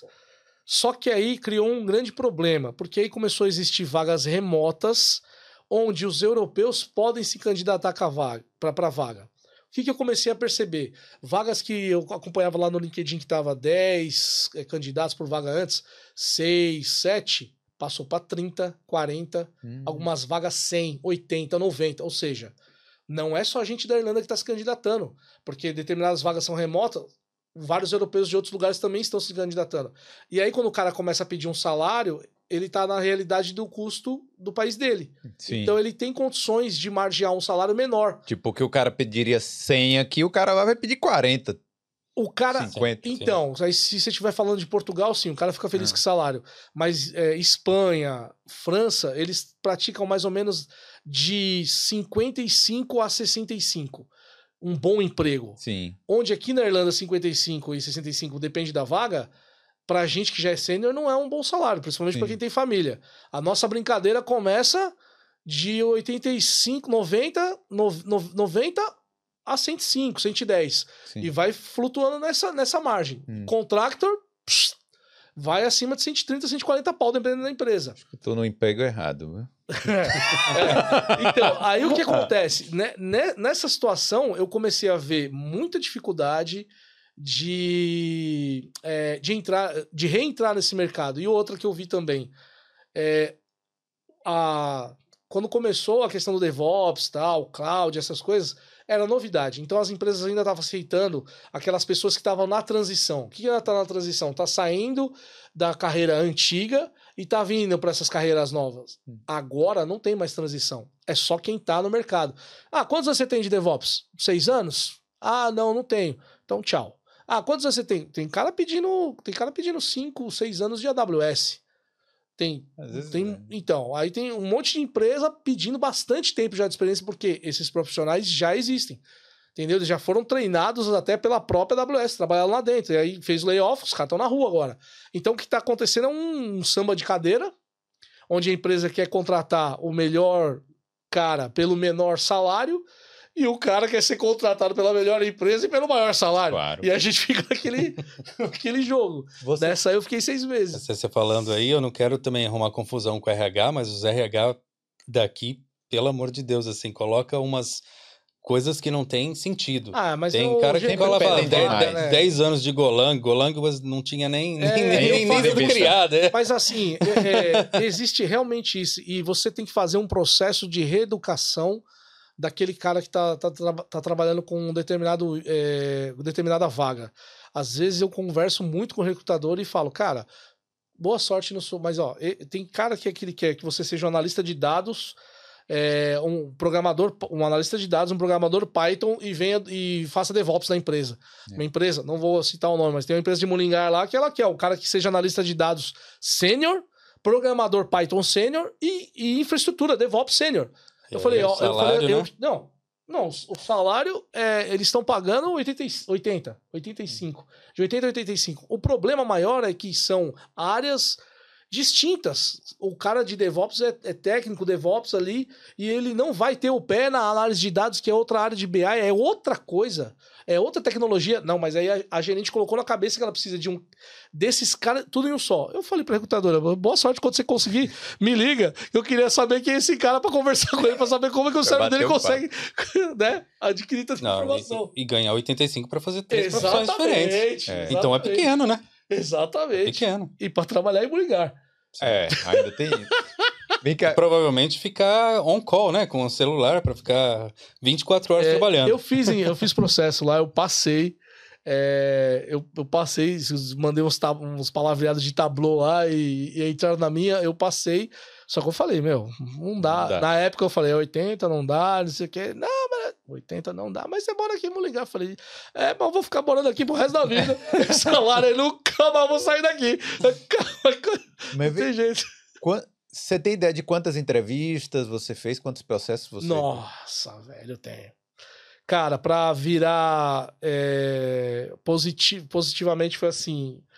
Eu fiz mais de mais de 40 entrevistas nesses seis Caramba, meses. 40, velho. Eu tomei bomba em muito processo na hora da, da entrevista técnica de código. Hum. É, os caras agora, tipo, abre aí. Uma Orquidei, a Orquidei foi que mais me deu bomba. A Orquidei me recrutava, a cada três dias eles me, me apareciam com a vaga e falavam, Douglas, vem. E aí eu ia pra, pra, pra vaga, chegava na hora da- da- do teste de Python, porrada. E assim, eu entendo o- o- os caras, eu, eu não, sabe, eu- cara, eu não sei, não sei. Só que eu também não vou ficar chat GPT do lado tal, para o cara ver que eu não tô fazendo código para chegar lá ele me dar um, um- um algo para fazer que eu não vou desenvolver na, na, Claro, né? Na hora mesmo na hora que job. ele quer, exatamente. Então eu prefiro até não passar nessa vaga e passar honesto numa vaga onde eu vou manter o meu emprego pelo conhecimento que eu tenho e vou adquirir é, conhecimentos novos, que é o caso do Python, que está acontecendo comigo agora, para não tomar mais bomba nesses processos, mas. Cara, eu tomei muita. Muito não, mas eu tomei muito não também por causa do salário. Porque assim, a vaga que eu passei. Se demorou seis meses, vai compensar. É aí, tá vendo? É, mas Boa. é, o salário também, cara, o, o- o salário tá em outra realidade. A galera, se chega na hora de permanente, você fala lá, ah, 100, o nego já, opa, Então os salários Os estão layoffs, diminuindo. é, com os layoffs o que acontece é É que as empresas, é, isso é uma tática, né? para baixar salário. Porque o que acontece? Eles baixam ali, mandam todo mundo embora, e aí na hora de contratar, entendeu? Eles não querem oferecer. E essas pessoas que estavam no mer- eh, estavam trabalhando e agora estão no mercado, eles vão procurar empresas, às vezes empresas menores. Empresas menores não pode pagar o que, o Facebook paga, o que, o Google paga. Sim. Então é o salário vai baixando e aí eles vão regulando é o caso dessa empresa o aí de. Mulligar, cara. Ela já tá com essa vaga anunciada há seis meses, porque eu passei no processo, não fui, não contrataram ninguém, porque ela tá com a mesma vaga anunciada, seis meses procurando apare- nascer. Estão esperando nascer o cara É. que consiga Galera, atender ó, os requisitos da vaga. galera que tá interessada em morar em Mullingar aí, É, aí, já, já é oportunidade, né? oportunidade, ir lá, né? E Já é oportunidade. ser vizinho do Douglas. E eles não querem. Não tem problema nenhum. Eles não contratam um júnior, não, pô, pra, pra Então, suprir essa eu- vaga eu- e ensinar então, o cara. É aí que tá a questão. Quando é, existia no mercado, eu via muito no Brasil isso, quando tinha essa dificuldade, a empresa começava a fomentar formando. Hum. Formando talentos internos, pegando alguém que já estudou lá dentro, ou é, pega aquele cara ali que não é sênior, mas coloca ele para fazer um curso de tablô. É. com- Agora, hoje ninguém mais quer formar, cara. As categorias de base. Né? Não quer formar mais, entendeu? Eu tô até pensando em abrir um, uma escola para começar a formar, porque ninguém quer formar mais. O cara quer o cara pronto. Ah, tem aí tem seis anos de Python, mais cinco de cloud. Mas... E outra, o recrutador, quando te pergunta, você fala assim: ó, tem que ter quanto tempo de AWS? Aí o cara fala lá, ah, tenho três anos de AWS. É, e de Azure? É, eu tenho um ano de Azure. É, e de GCP? Cara, nas... a Google Cloud nasceu ontem. O cara, é, mas tem que ter três anos aqui de. três anos de Google. tiram esse número. Pô, amigo, você tá maluco? nada, né? Não, é, eu, eu lembro que eu conversei uma vez com uma pessoa e ela falou assim que eles têm esse padrão, né? Então, geralmente eles não mudam, porque muitas vezes eles também não entendem o que está se pedindo ali. Aí eles têm esses padrões que já estão lá na empresa há anos e eles pegam aquilo e mandam. E aí saem essas vagas. Eles, eles perdem estranhas. ao chat GPT. Chat GPT cria aí, um, cria aí pra mim. uma vaga de DevOps aqui, que aí, aí o cara vai. É, o que, que precisa o DevOps eu, saber? Eu, né? eu, agora, uma dica para quem tá procurando emprego na área de TI, principalmente essas vagas de DevOps, SRE, é, Cloud Engineer e tal. Quando você vê uma vaga que o descritivo lá, tá lá, tem o descritivo da vaga, tem 8, 10 qualificações, você se encaixa em três se candidata para vaga. Porque você pode ser sênior naquelas três, onde o gestor está procurando um cara que seja sênior naquelas três e o resto que tiver lá você vai aprender pelo caminho. Então você não se dê você um não. Não falar, ah, não, eu não vou conseguir, eu não, eu não sei tudo isso, tal. Cara, vai lá e só que você na entrevista você já fala pro cara, eu sou muito bom nessas três aqui. E a entrevista técnica você tenta guiar para aquilo que você sabe, porque eu tomei muita porrada em entrevista técnica por deixar o pessoal guiar para onde eu não queria ir, cara, que era a parte de código. Teve a entrevista que eu, que eu alguns processos que eu passei, eu cheguei pro cara e falei, ó, cara, é, minha, minha questão do código é assim, assim, assado, ó, eu sei fazer isso, isso, isso, em shell script, papapá, o cara tá bom, vou te fazer um teste assim. Fez o teste, passei, beleza. Aí vamos, vamos para a próxima aqui que é de infra e, e cloud, bababá. E aí fui indo, fui evoluindo, mas às vezes o cara que está te entrevistando também não está preparado para te fazer entrevista. Ele também não é, às vezes, um. É, muitas das vezes, tá? O cara não é um especialista naquilo que ele está te entrevistando. Ele tiraram ele lá porque o sênior está trabalhando, tiraram o cara lá para poder fazer entrevista com você. E aí dá para você negociar um pouco isso durante a entrevista e enaltecer os seus pontos fortes e realmente falar, eu não sei tal isso e aquilo, mas tenho a capacidade de empreender em tanto tempo, né? De aprender em tanto tempo. Porque você sabe que o, o, aquele monte de item lá que tá, que tá no descritivo da vaga é um super-homem para atender aquilo Sim, tudo, é, entendeu? Com certeza. E também, outra coisa que conta muito é o soft skills, né? Que é, é que a, a pessoa de, exatamente de se comunicar, isso, né? isso é como é. você se apresenta e tudo que às vezes numa entrevista lá você sabe tudo da parte técnica, mas você é arrogante. Hum. Aí o cara fala assim: não quero um cara arrogante no meu time. Não é o caso do Douglas. Não, não. Não. não. Douglas, não. É? Douglas... Eu sou? Não sabia. Não. Tô sabendo agora. nunca soube disso. A não ser que em inglês você tem a personalidade de falar assim: não, eu faço isso. Não, não, não, não. Não, mas, aqui, não, mas aqui emprego, não, né? esquece, emprego. Então pode é parar. arrogante não é. Aqui, desculpa. O processo aqui na Irlanda não é para coitado. Hum. O cara que se vende como coitadinho na vaga, não. ele não passa, não. Não passa. Aqui o cara quer pegar o melhor cara para aquele determinado assunto que ele está te contratando e ele vai fazer passar o melhor. E é por isso que às vezes os brasileiros sobressaem em cima dos irlandeses, mesmo com o salário alto. Porque o, o, o, o irlandês ele vem bem formado, o cara geralmente faz faculdade aqui, vem bem formado, né? Porque quando o cara faz faculdade fora, ele não volta mais. Sim. O cara vai para Stanford, para outros lugares, ele não volta mais, o mercado lá consome ele. Quando o irlandês está aqui brigando de igual para igual para a gente pela mesma, pela mesma vaga, o cara tenta passar o melhor para é, o melhor para aquela vaga. Uhum. É, a não ser que o cara tenha um conchavo lá, gerência, blá, blá, blá, é outra história, né, de muita indicação. Então você tem que saber se vender naquela hora. Você tem que saber se vender. Sim, sim. E é... passa o melhor. Praticamente você tem que fazer curso para fazer entrevista. Tem consultorias, sim. até tem, de brasileiros que fazem, sim, que ajudam isso. Clique aqui no primeiro link. é, realmente tem o link aqui na descrição da, da, então, da Tana aí. Então, se quiser fazer aí. Né? Aí, tá vendo? É. E ajuda muito, cara, porque é, o inglês, agora para mim, que já tenho sete anos de casa, eu já não posso usar aquela, aquela piadinha, né? É, não fala muito bem inglês. O cara já fala, meu amigo, você mora aqui quanto tempo? É sete anos. O cara É, já vai entender. Por favor, né, cara? Meu amigo, já era pra você estar deitando no inglês, Não, né? E outra, né? Você não vai chegar na entrevista com esse coitadismo aí falando de inglês, né? Você tem que Não, falar não, assim, ó, você não. sabe se comunicar, beleza, e é isso aí. Não, É. você tem que deixar o cara falar pra você que o tipo de... tem vaga, vamos supor, você vai é, vaga pra conversar com um board de diretores Pra explicar que nem tecno, é, vaga de arquiteto que eu tomei pau. Hum. Cara, eu- eu fui lá e na, na cara e na coragem. Passei, passei, não passei, lesson learned, Sim. certo? Vamos pra, vamos pra próxima. Só que eu não deixei de fazer o processo. Só que assim, pela entrevista, eu senti que eu falei, cara, isso, se eu passar, vai ser um. O apo do topo da montanha. Que eu cheguei, o cara subindo lá, escalou, tá, tá, etc. E eu cheguei de helicóptero, parei e me colocaram lá no topo. Hum. Cara, eu sabia que eu ia ter que treinar muito, melhorar muito a questão do inglês de negócio e tal, tudo mais. Mas é aquilo, se você for ficar se depreciando, cara, vai ser difícil. Pô, cara, agora eu fico pensando assim, mas falando sério mesmo, assim. A gente tá falando aqui agora, graças a Deus, se superou. Isso aí é uma, uma fase aí que passou, né? Mas, pô, seis meses ali, você na luta, 40 entrevistas, pô, não é, não é, fácil, é. né, cara? Você tinha- Você manter o ânimo, assim, no... Então, tem. E aí, eu já pedi pra não. não é, já troquei data de processo por isso. Hum. Por não ter. Não ter. Porque tem hora que você quer chorar mesmo, cara. Você, você tá lá na frente do cara. Então, teve um. E outra. 40 entrevistas, o que, que acontece com você em 40 entrevistas? Você pega recrutador legal, gerente legal, você pega. Só que você pega também os caras. Peguei um cara da Oracle aí, Hum. até comentei com, com, com um amigo meu aí, com, com o Juarez. Ô, pelo amor de Deus, cara. O cara arregaçou com, com, comigo. Eu saí da entrevista moído, mas não foi de, na- de tecnologia. É- era. É, é tipo assim: o cara vai te entrevistar, mas ele olhou pra tua cara, não gostou de você, e aí a entrevista já foi por água abaixo. E aí você tá fazendo uma boa entrevista, mas o cara tá não, não, não, não, não. E aí eu. Cara, às Mas, você não Douglas, ânimo. você não ia querer trabalhar num lugar desse.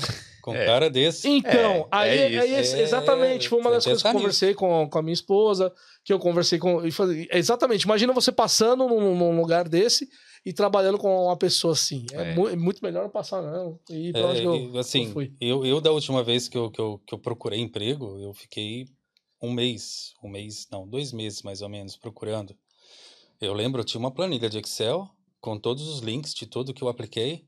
E aí você vê, às vezes tem empresa que não responde. Empresa passa, às vezes, dois, três meses assim para responder. Depois que eu consegui emprego, Ela te eu chama. ainda. Eu, não, eu, eu ainda res, get- pe- pego meu e-mail respondendo. Ó, me desculpa, né? E tem É. outras que também nem, nem responde. Eu recebi um e-mail uma vez desse, assim, cara, dois anos, dois anos depois, Caraca! recebi um e-mail.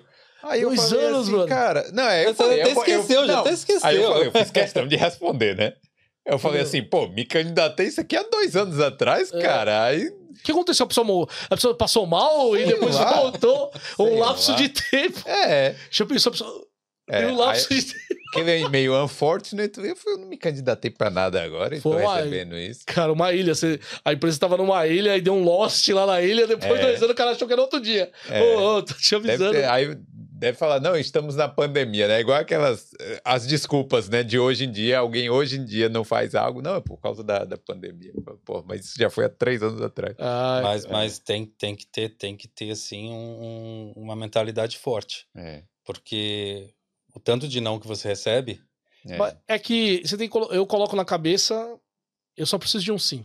Eu sim, só preciso de uma empresa que, que, que fale, beleza, Douglas e tal, e não é no molde do que a empresa quer, no molde do que eu quero.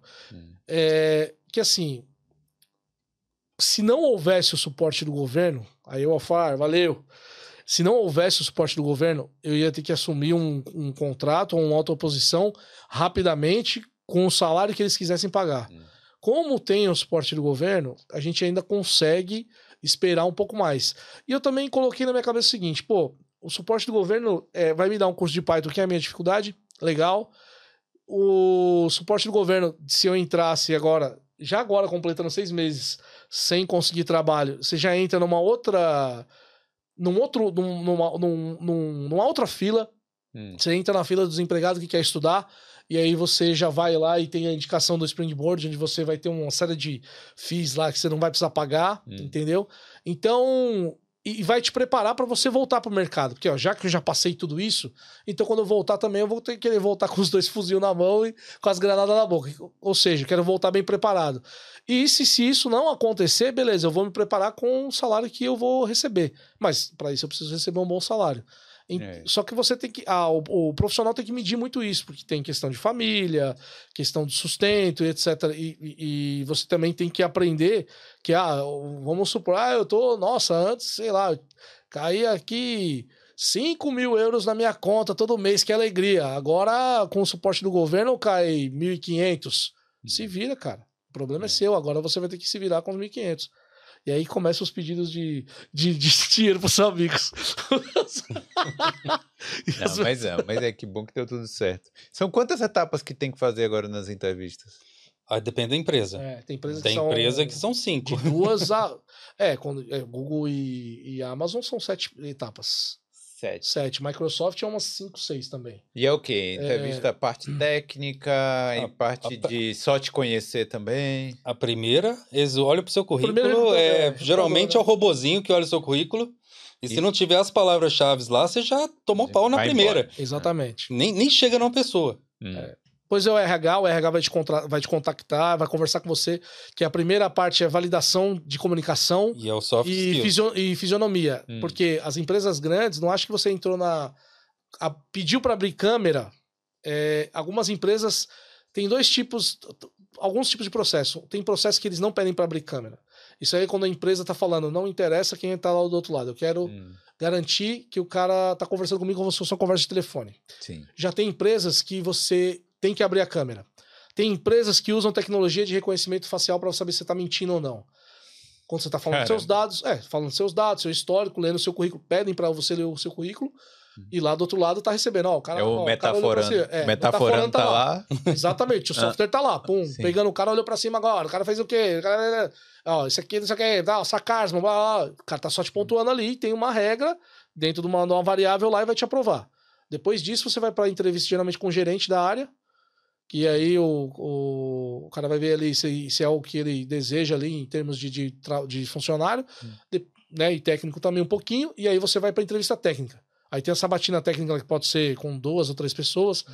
No caso dele, mais tem os testes de código que. que Sim, é, que geralmente entra, né? teve lugar aí que recebe teste de código logo depois. Né? Você mandou o currículo, seu currículo passou pelo Sim. robozinho, primeira coisa, teste, teste de código. É, o Workday, por exemplo, eu fiz entrevista com o gerente depois teste de código. Hum. Que é onde eu tomo os murros na cara. Mas agora você estava falando o negócio da câmera, tá? É, eu sei que aconteceu muito durante, principalmente a pandemia. O pessoal, o que, que eles faziam? Eles contratavam alguém que era sênior para fazer entrevista para eles para passar o, o ah, teste de código. Então, isso aí. E aí o que que acontece? Aí não vou nem falar a nacionalidade que faz essas coisas. senão, na hora que senão vai dar lá, ruim. O cara não sabia nada, entendeu? Track, track, track, track. Então, então eles começaram a fazer essas entrevistas assim, é, com, para ver se é realmente a pessoa.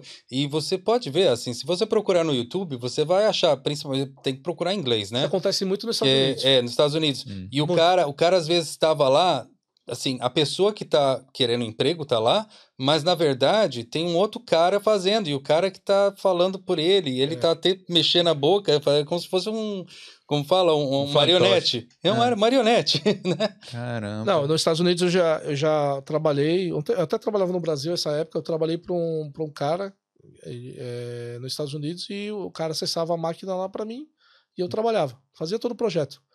O cara me pagava você era por fora. terceirizado. Eu era você terceirizado. Você era indiano lá. O cara... Não, eu trabalhava para um indiano, cara. o cara entrou na empresa, ah. passou, ah. ele passou na entrevista e entrou. Chegou lá na hora de trabalhar, ele não sabia fazer o trabalho. Aí ele foi lá no, no, no site lá da, de, de trabalho. Upwork? Exatamente. Ah. Anunciou a vaga, eu falei, pô, essa vaga é meu perfil. Fui lá, entrei, conversei com o cara. O cara falou: tá bom, legal, me entrevistou. Ah, legal, tá. Ó, vou te passar aqui, ó. O, o, o código é esse, tal, tal, tal. Quando o cara tinha que sair pro almoço, ele parava, ele bloqueava o computador. E eu ficava sem fazer nada até a hora que ele voltasse. Quando ele voltava, eu continuava o trabalho. Caramba. O cara, não sei quanto ele ganhava, mas eu ganhava 2 mil dólares. Só que pra mim, que tava no Brasil, 2 mil dólares ainda tinha o meu emprego, né? Então, pra mim. É, então, lá do Brasil ainda dá pra fazer esse rolo, daqui já não dá. Ah, é, aqui não. Aqui. Aí não. aqui não. Mas é, um terceirizado. Então, ó, Eu- galera, você aprenda a fazer código aí que você pode fazer esses esquemas aí. Tem um monte, Não, tem um, não é mas esquema, no né? Upwork tem um monte de trabalho desse, cara. Que o É. cara. que Você percebe que o cara tá trabalhando pra empresa e ele não, não sabe o que ele tem que fazer e ele vai terceirizar pra alguém pra não perder o trabalho. Hoje em dia ele terceiriza pro chat GPT. Sim. Sim, pode fazer isso pro chat GPT também. Bom, deixa eu perguntar, eu ver aqui se tem alguma pergunta, alguma coisa aí na- no chat. É, É, tem sim. e aí, Camila? Tega perguntando: essa galera ainda tá no home office ou já voltou para o escritório? O meu, eu tenho que ir uma vez por semana. Tá híbrido. É, tá híbrido. O modelo híbrido é o que, tá, é o que tá sendo mais solicitado, pelo que eu acompanhei lá pelas vagas. O modelo remoto é assim, pelos, pelo que eu vi, e eu, por exemplo, no LinkedIn lá olhando as vagas, nesses últimos seis meses, eu posso falar que a maioria das empresas estão utilizando o híbrido e muitas empresas que não são nem da Irlanda estão utilizando remoto. Tem muita empresa que é de outro lugar, mas quer pegar funcionário aqui também está utilizando o remoto. Eu não, sei a, pra- eu não sei a vantagem das empresas desse modelo híbrido aí, de, de você ter que manter um escritório caro e, e o funcionário ir lá uma vez na semana. Eu acho que eles diminuíram os escritórios, né? E aí no modelo híbrido, não vai todo mundo de uma vez. Tem, os, os times acabam fazendo um- um- uma utilização lá da- da- das baias, e aí você tá com um escritório menor, mas você também tem que estar lá. Porque assim, tem gente, muita gente que trabalha bem no remoto, só remoto. Sim. Eu não sou um cara fully remote até. Apesar de ter ficado desde 2008, de- desde 2018 remoto, bem dois anos antes da pandemia já era remoto direto. é, eu preciso estar no escritório também. Mas Eu ó, sou- eu aposto que você, Fábio, já foi para o escritório para fazer alguma reunião online.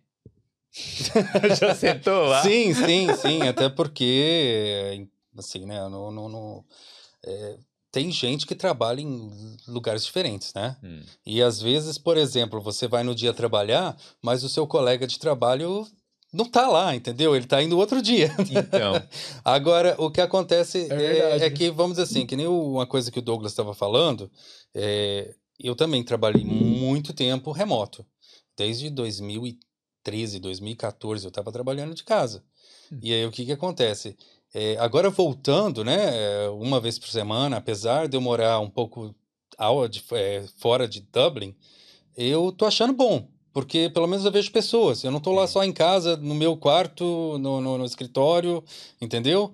É, Eu sei que quando eles, eles quando eu fui fazer essa entrevista para essa vaga, eles me falaram, falaram, olha, é uma vez por semana, mas é, o gerente quer que venha pelo menos duas vezes no futuro. Duas ou três vezes por semana. Eu falei, não tem problema. Agora, eu lembro de outras vagas que eu estava vendo que já estava já full office, já para ir todo dia no, no escritório. Agora, o que acontece é o seguinte, a não ser a pessoa realmente gosta de ir no escritório e, e mora numa localização boa para chegar, porque durante a pandemia, por causa do trabalho remoto, muita gente que trabalhava em Dublin, morava em Dublin, eh, com aumento de aluguel, aumento de, de, de custo de vida, mudou para fora. o cara Sim. foi pedão, negão. É, o cara mudou para fora. muita gente. É. Aí fica difícil agora trazer Não, o aí- cara de volta. Não, mas a empresa que tá forçando tá perdendo gente. Sim. É. Porque assim, o seu- quando o mercado não tá aquecido, tudo bem. O mercado, assim, hoje, ele não tá, não tá aquecido como ele tava antes, mas ele tá começando a dar sinais de melhora. Porque houve esse monte de. lay- um- uma porção de layoff, aí o ano fiscal se encerrou e agora abriram um novo ano fiscal. Quando abriu o ano fiscal novo, veio a verba de contratação. Hum. Então, algumas empresas já começaram a contratar agora porque elas têm essa verba prevista. Agora, se o mundo passar por algum outro esquema econômico aí que, que der ruim, pode ser que venha layoff de novo. Mas, por enquanto, eu acredito que quanto mais você está falando de, de, de, empre- de- de emprego de TI, cara, onde algumas corporações elas precisam economizar, e a forma de ela economizar é automação, é aumentando o número de funcionários de TI para poder melhorar o processo, o negócio, DevOps, etc e tal, SRE e outros itens, vai ter um, um- um crescimento. E a empresa que forçar para não, não, não pegar remoto, ela vai começar a perder muita gente, porque tem muita vaga remota de outras empresas que estão ofertando aqui na Irlanda também. E é uma forma de economia para a empresa também, né? Você falou, É. questão do escritório, do café, da água, da luz, É. tal. É Mas é- isso vai, vai se autorregular. vai ser Eu acho autorregular. que vai, vai chegar uma hora que as empresas vão falar assim, ah, os funcionários Aí vai, vai, vai, vai ser aquela coisa, né? Ah, eu preciso do emprego, eu tenho que ir e tal. Aí quando começar, eu já vai procurar outro emprego que, que seja totalmente remoto, se ele quiser. Entendeu? Sim, a flexibilização, É, né? então, o- O Twitter fez isso, né? O Elon fez isso. Falou que queria todo mundo no escritório. Sim. É. E foi lá e. Ah, aí os- ah, a galera se revoltou. Ele falou: tá bom, então tchau. Então, Então tchau. mas os caras estavam, pô, ele era 400 dólares o custo do, do almoço lá, porque eles faziam um monte de coisa, dava comida de graça, o puff, né? Tinha muito puff lá no escritório, e a galera ia de vez em quando pro escritório. Então ele acabou com as, com as regalias lá, né? no Mas não é só o É. Twitter, não. Eu ouvi falar aí, a Google, Microsoft também cortando as regalias aí. Hum. Quando, a- quando É. acaba o dinheiro, pessoal, o amor vai acabando também. Entendeu? Acabou o milho, acabou a pipoca. É, exatamente. É. Acabou, ele acabou a pipoca, exatamente. O cara vai É. começar a cortar, ele tá sentindo no bolso dele. A clientela que. O, a Amazon, por exemplo, cara, ela estava bem, né? De funcionário, tinha bastante. E isso ela economizou. Na, eu, achei engraçado os, os layoffs da Amazon. Eu acho que foi muita gente que ganhava bem mesmo, porque ela fez um recrutamento lá em São Paulo. Foi para São Paulo para pegar um monte de gente para ganhar 50 mil para trazer para Irlanda. Hum. O cara, ah, 50 mil euros. O brasileiro, ah, que legal! Tava... Na Amazon, tá. Quando ele chegou aqui, um monte de gente voltou, cara, pro Brasil. Falou, não, não dá. O cara veio com Tava família. achando salário baixo. 50 mil, cara. O cara veio com família. Quando ele se deparou com aluguel, os caras davam dois meses de aluguel pro cara. Pro cara conseguir um. Na hora que conseguiu o aluguel, o- ó, você vai morar aqui, é- o preço é tal que tem. É. Não tem menor. O cara é, olhava pro salário, olhava e falava, não, eu não consigo, cara. Pagando pra trabalhar, então eu vou voltar. Então tem um Dublin de... 48, pagando 2.500 euros. Exatamente. É. Exatamente. E aí? É, o Silvio falando que vocês estão dando uma aula e pergunta se vocês recomendam algum curso. Na minha área de DevOps, Curso. eu recomendo. É, tem várias. é, tem um site chamado Udemy, que tem vários cursos legais lá, é, é, ministrado a maioria por profissionais da área mesmo. É, eu, reco- eu recomendo é, esses cursos. Do, do Udemy tem várias é, universidades é, que, que você consegue se inscrever e e fazer o, o curso gratuito. Só uma pergunta. Esses é porque assim, nós brasileiros ficamos pensando, ah, tem certificado, não sei o quê. Não precisa do certificado, né? Você precisa só aprender. O certificado, o, o o certificado, quando você tira o certificado é, daquele determinado, ah, eu trabalho com Ansible, tirei um certificado de Ansible. Pô, o que, que você fala pro mercado? Você fala, olha, esse certificado, ele acredita que eu sou um bom profissional, Hum, porque eu passei por uma prova e só tira esse certificado quem passa por essa prova. entendi. Antigamente, quando tinha negócio de brain dump, de o cara ficar estudando lá 50, 70 questões e tirava o certificado, hoje em dia não tem mais isso, porque hoje tá 500, 600, 700. Então o cara vai ter que estudar muito. Sim. Legal, o cara estudando as questões, ele vai aprender Hum. da mesma maneira. Porém, na hora de fazer a prova, ele pode até passar, mas você vai, você vai sentir se o cara sabe ou não na, na entrevista. Mas eu recomendo cursos de ferramentas de automação como o Terraform, que está sendo muito utilizado, é, Ansible e linguagem de programação Python. Hum. E se você souber, e Jenkins também. Né? E isso tudo você pode aprender em seis meses consumindo cursos gratuitos na internet, de videoaulas gratuitas é, na plataforma do, do YouTube E, tem. e uma dica do Udemy, que, por exemplo, quando você entra lá, às vezes você vai ver os preços super caros. Não compra. Espera um pouquinho, uma semana, toda semana, duas semanas, três semanas, eles Abaixar um fazem promoção. Por exemplo, já vi curso no Brasil por na faixa de, de 23 reais. Eu acredito que 23 reais não deva ser tão pesado, né? Pô, 23 reais pra você da- daqui a pouco tá ganhando 200 mil aqui, 250 mil, né? Ah, é. É, gente tá- você tá falando de realidade dos Estados Unidos, tá? A gente tá na Irlanda. É.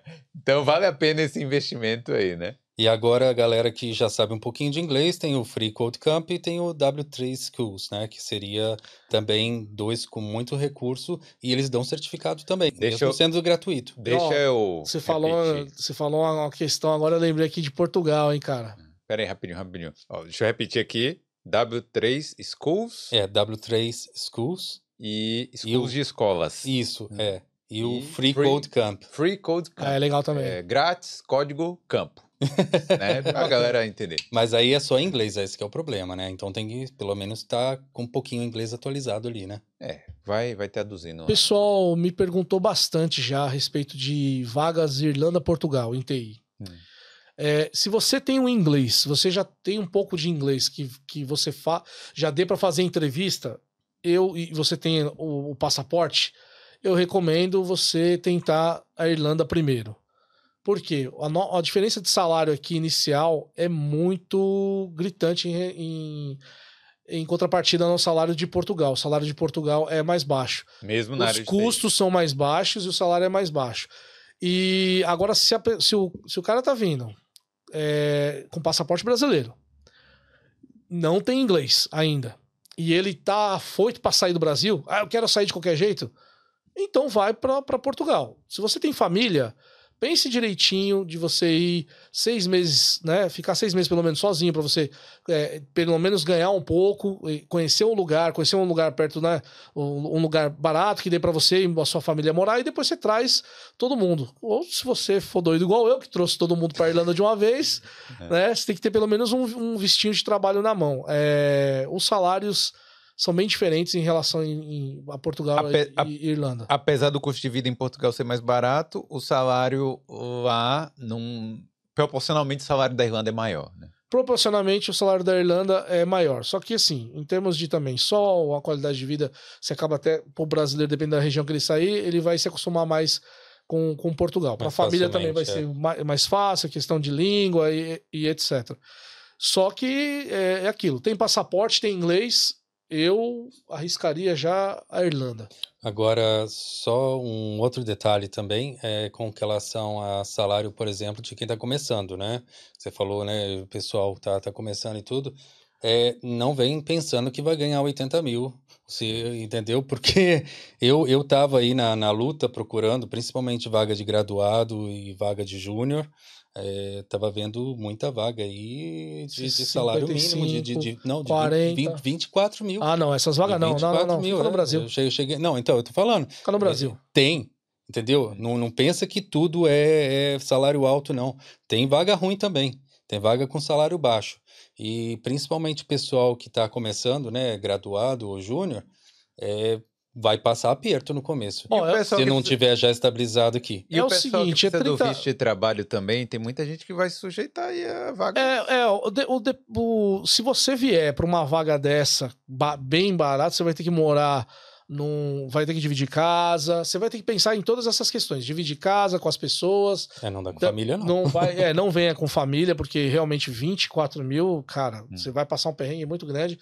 Porém, é, são um ano. Um cara que ganha 24 mil, se ele tiver.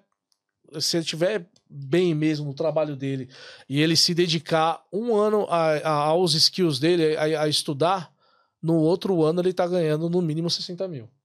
Sim, Entendeu? sim. É, é um aqui perrengue, assim, é ó, um perrengue que que passar no Irlanda, começo. é- a Irlanda é um país muito legal, ela te dá a oportunidade. Os empregos estão aí, são várias vagas, só que assim, depende muito mais de você do que das outras pessoas.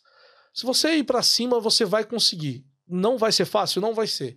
Só que o, o- é exponencial. Aqui você pode alcançar uma situação, por exemplo, com quem já tem passa- é, passaporte europeu, que não é o meu caso, mas por exemplo, eu tô de Stanford, mas tem quem já tem passaporte europeu, pô, vem, pega uma vaga, pega uma vaga é, contractor, rala aí um, um ano, um ano e meio numa vaga contractor, que a maioria dos contractor aqui não fica mandando embora toda hora. É, pega uma vaga de contractor e, e vem trabalhar um, um- um tempo, né? De seis meses, um, um ano, um ano e meio, faz um dinheiro bom, e aí você consegue escolher até o lugar onde você vai querer morar, Legal. etc. Depois você falar inglês. Porque, não, tô falando, claro, você já falou Tem, isso, mas eu tô tem, repetindo aqui, tem que porque falar assim, inglês. Tem que falar inglês. Tem que ter pelo Mas menos um básico muita de gente- comunicação. Mas eu vim É. sem inglês, tá?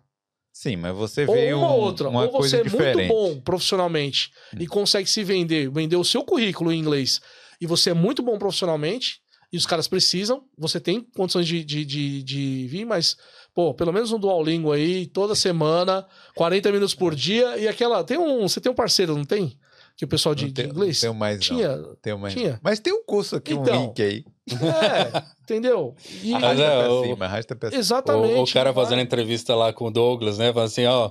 Hey, how are you? And, demais, uh, cara. oh, the book is on the table. É, Não, não, não. Você, não, você, você vai sentir o seu nível. é, não Tem gente que tem. O problema é assim, tem gente que tem inglês, cara, que a pessoa até fala, vai, começar, vai cometer um errinho aqui, outro ali, mas a pessoa fala, só que ela fica. é, quando ela vai é, começar a conversar com os amigos, aí os amigos vão falar o quê? Não, mas você não tem um inglês legal. Não é essa pessoa que tem que falar pra você que você não tem um inglês legal. É. Não. É o gerente da vaga, é a pessoa do recrutamento. Se você foi recrutado, passou pelo.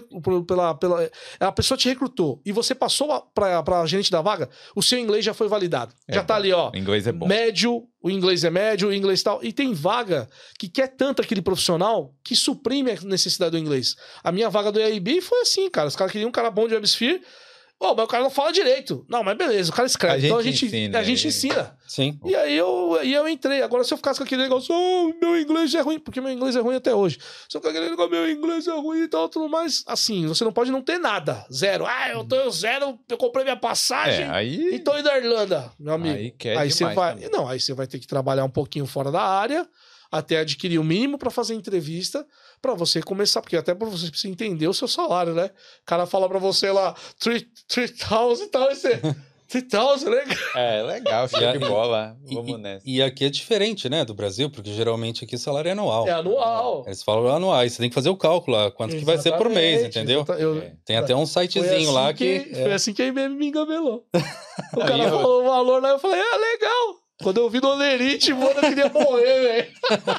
E, no, e o salário é anual e também é o bruto, né? Que o cara fala Sim, lá, sim. o salário bruto. Ele fala 100 mil, aí quando você vai olhar, É. é 100. Né? Aí É tax calculator, né? É, tem, tem um site, tem um É. site que você coloca lá o anual e ele te fala mais ou Isso, menos. Te dá a projeção. quanto que vai, quanto que vai dar por mês. Mas não é o, vamos assim, que vai ser aquilo, porque depende de cada situação, de cada pessoa. Se a pessoa é solteira, se a pessoa é casada, Tem é- é- tem a situação de taxa que é diferente, né, para cada pessoa. Só, só pra pessoa entrar um pouquinho no contexto. Né? 50, é, 60 mil. vai- 60 mil, o cara vai dar lá uns 3.500 Líquido por mês, líquido. De 3 mil, de 3.300 a 3.600 líquido no bolso ali. Depende, tem um descontinho ali, mas é dentro disso. O cara que já vai pra 80 mil, ele já pega 4 mil e pouco, 4.300, 4.200. O cara que tá nos 90 mil, aí já vai lá pra 4.800, quase 5 mil. Que- Quem tá, no- quem tá no, no, no contractor, o cara tá um contractor de. é, de 450 euros por dia, ele vai pegar mais ou menos quase 50% disso no bolso. Então, no mês aí, ele vai dar uns. Vai dar no bolso dele uns 5 mil e pouco, 5.500. Pra quem não contra- sabe, contrato é como se fosse É um tipo um PJ. PJ, é como se fosse um. PJ. Tem contrato de 600 conto, o cara vai pegar ali uns 6.500, quase 7 mil, dependendo do, do... É isso aí, a range é de, de 6.500 a, a 7 mil, livre no bolso. Só que você tem aquilo, né? Você tem, Tem contrato de seis meses, É. você tem direito... Você, tem, tem- você não tem direito a férias, Tem direito a ficar doente. é, você fica doente e alopra. Mas também, É, porque também, assim, não quer que- ir trabalhar no dia, É. tchau. e- É, o dia que você trabalhou, você recebe. É taxista, não trabalhou, não recebe. recebeu, não trabalhou, não recebeu. Aí, aí é, É, dinheiro na mão, é Tem dinheiro na vantagem mão. e Tem vantagem e desvantagem. E aí quem tem que escolher é você e sua calculadora aí em casa e ver qual que é as suas necessidades. Lá em casa, como o negócio lá é, é um regime de distribuição, tem que ser no contrato. Eu prefiro o dinheiro na mão, não vou mentir pra você, não. Depois eu resolvo. É. Quando tiver velho, eu vou lá e me jogo no Clips lá, faço um passeio sem volta e acabou. Esse é meu plano de uns aposentadoria. 200 euros de aposentadoria por semana. Mas como tá. você falou, né? Como aqui na Irlanda também, é, o contractor ele não tem tanto problema de ser mandado embora, não precisa ficar com tanto medo, né? Não, não precisa. É, não precisa. então, então até que é uma coisa valiosa aí. É, é, tem empresas que mantêm contractor durante muito tempo, coisa de 10 anos. E, fica, e a empresa, geralmente, ela depois de. Você depois de 3, 4 anos, ela começa a te convidar, às vezes até antes que isso, te convidar a, a sair do contractor. Pra virar né, permanente. Pra virar permanente. E aí começa a, a negociação, porque o cara. Quem, quem, quem, quem é contractor pela primeira vez não sabe trabalhar os impostos. Quem já é contractor a- acima de dois anos, o cara já sabe trabalhar os impostos. Então fica muito difícil, cara, chamar o cara pra uma vaga de permanente. A não ser que seja uma vaga muito boa, né? Sei lá, que a gente chama aí de É. seis dígitos, né? E tem uns esquemas de, de impostos de você pagar menos e tal. Você conversa com o contador, fala lá com a BIM Consulting. Aí, Aí, aí ó. parceiro eu tenho. Falar aí, ó. E aí, e aí eles. é, Faz um tax rebate. é, É, pode ajustar lá, né? Porque Sim. talvez seja, talvez melhor.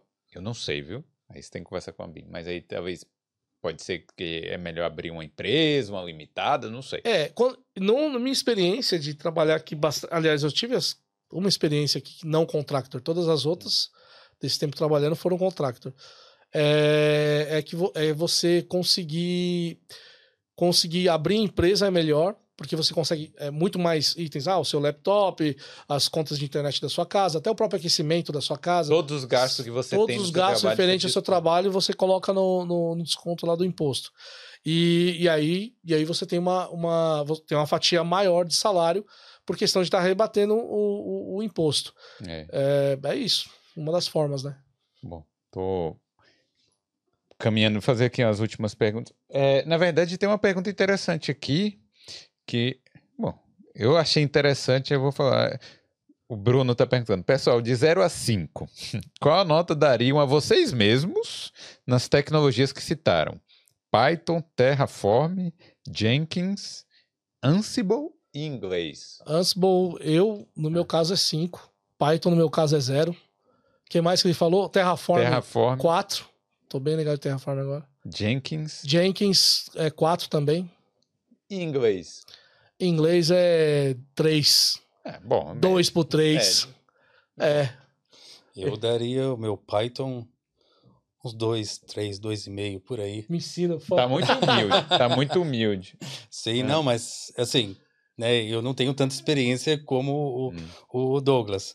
Agora, vamos assim, o Terraform, Terraform eu tô, Ah, tô já tá trabalhando legal já. agora direto, eu tô trabalhando direto com o Terraform. Eu tô já, vamos, vamos chegar ali perto de um, Uns 4 aí. um 3, não, um 3. Não, não, não, não. Você tá nos 4 já. Você deu com as perguntinhas no grupo lá, já tá nos 4 já. É, que mais? Se É, pegar o Jenkins, Ansible, Jen- Ansible, Jenkins. Jenkins, Jenkins, eu vou colocar mais ou menos um 3, né? É, também estou trabalhando com Jenkins. É, Ansible, eu não cheguei a trabalhar ainda, Hum. então é zero. Mas a gente aprende. É Ah, então- tudo, a tecnologia é isso aí, a gente, a gente pode aprender. Dali a gente não sabe, é só estudar. E o que mais que estava perguntando? Inglês. Ah, o inglês, inglês, aí eu posso tá colocar um cinco já, 4. Não, tá não um- 5. A um gente já tem 16 anos aqui, mas não dá para ficar perfeito, né? Você tá É, quanto a gente, tempo? 16 anos. 16 anos, já tá nos 6, 7. Nos 7 já. É. Não, Não, mas, mas é, é- Eu, eu também tô um tempão. Eu, eu acho que meu inglês é 4. Eu daria 4. É, o meu é 2 e, e chutando alto aí, hein? É. Pra mim, eu daria zero no resto aqui. é. São ferramentas que. São ferramentas hoje no mercado que elas é, é primordial. Quem vai trabalhar com, com automação vai se deparar. A empresa que está começando com automação, ela vai, ela vai absorver o melhor o Ansible. Quem já está no ambiente de cloud há um tempo é, já vai achar melhor o Terraform. Apesar que os dois trabalham bem em conjunto, porque tem coisa que o, que o Ansible faz muito bem e o Terraform faz tão bem, e vice-versa. Tem coisa que o Terraform faz maravilhosamente bem e o Ansible deixa a desejar. Mas são duas ferramentas que conseguem trabalhar integradas e, e se completar no ambiente, principalmente quando você tem bastante máquinas Linux, né, em cloud. O Jenkins é um cara polivalente, é, ele trabalha em conjunto com o Ansible, com o Terraform, com o Cloud. Cara, é só instalar um plugin lá e, e ler a documentação do plugin e ir para cima. É, o Jenkins é um cara usado para testes, para controlar, para fazer é, orquestrar o, o ambiente de CI/CD, né, que Continuous Delivery Integration. Ele é muito bem, ele é muito bem conceituado no mercado, já tem, acho que já tá beirando aí já quase 10 anos no mercado, e é um cara polivalente, assim. É, não tem ambiente de, de DevOps que eu não tenha visto o Jenkins é, sendo utilizado, é, sim, muito. É, até mais utilizado que o, que, o, que o Ansible e o Terraform, que são ferramentas que vieram depois. A respeito do inglês dentro do ambiente de TI, você vai ter aquela, um inglês técnico, Sim. que é muito utilizado. E se você se envolver com, com algo a respeito de conversar com diretores, gerentes, uma coisa mais analítica ali, um, um posto mais avançado, que você tem mais acesso também a arquitetos, ou seja um PMO, você vai precisar do inglês bem bacana. Se você está no nível de desenvolvedor tal, você vai precisar estar ali. ho- Hoje em dia tem o daily Scrum todo dia, né? Que são as meetings diárias para falar se tá blocked em alguma coisa tal. Você vai precisar do inglês. Só que é aquilo que eu falei. Não, não ache, não deixe que outras pessoas falem do seu inglês. você tem que tirar a prova porque você precisa saber se está falando bem ou não para galgar postos melhores. Acho que É isso. É compreendeu testando, tudo. né? Não deu não para você mesmo. Exatamente, não deu não, não, não se negative. É pra cima, vai estudar. Galera, ó, eu tenho al- algumas perguntas aqui do Lucal, do Júlio César, do JP também. Eu, eu vou deixar, eu infelizmente não vou poder fazer essas perguntas, né? A gente lê lá Tá. depois, fica disponível? Tá, tá disponível, eu mando pra A gente lê lá e eu respondo algumas, o Fábio Tá, responde. mas- E, então, assim, eu vou, só para ir finalizando aqui, eu quero falar, é, perguntar, e aí? O que, é que tem que fazer? Como é que faz para começar? Como é que faz para seguir nessa carreira aí? O que, que mais que vocês é, diriam para quem está querendo começar? TI ou DevOps? Os dois, os dois. Tem que gostar de estudar. Tem que. É. Porque é uma coisa que não acaba. De tecnologia, tecnologia está sempre inovando. é. Hum. Eu, E sempre novas tecnologias chegando. Eu, eu diria, tem muito, tem muito profissional, até assim, nesse podcast, YouTube e tal, tudo mais, que fala o dia a dia da, do, da carreira também. Se quiser entrar em contato comigo também, pode ficar à vontade. é, também explico. Mas assim, basicamente, se você gosta de, de TI, você gosta de código de programação, é, uma linguagem específica, é, procure estudar essa linguagem específica que você gosta, montar um ambiente no seu laptop aí, fazendo uns, uns projetinhos seu mesmo, né, es- estudando por conta e depois você começa a conversar com grupos, grupos no LinkedIn, grupos no, no Facebook daquelas tecnologias que você gosta, para participar de meetups, reuniões é, e começar a fazer o seu networking dentro, pra- até para conhecer mais sobre essas tecnologias e conhecer as pessoas que trabalham com isso que vão falar, pô, eu gosto por causa disso tal, e você vai, vai crescendo. E a partir do momento que você tem isso, você pode optar pela formação é, by yourself, você pode optar pela formação que você vai lá você mesmo buscando Autodidata. algum- autodidata e, e buscando alguns vídeos, é, lendo tutoriais, escrevendo lá aquele entra no Google lá apostila de Python, apostila de Ansible, sempre tem material gratuito, sem ter que pagar.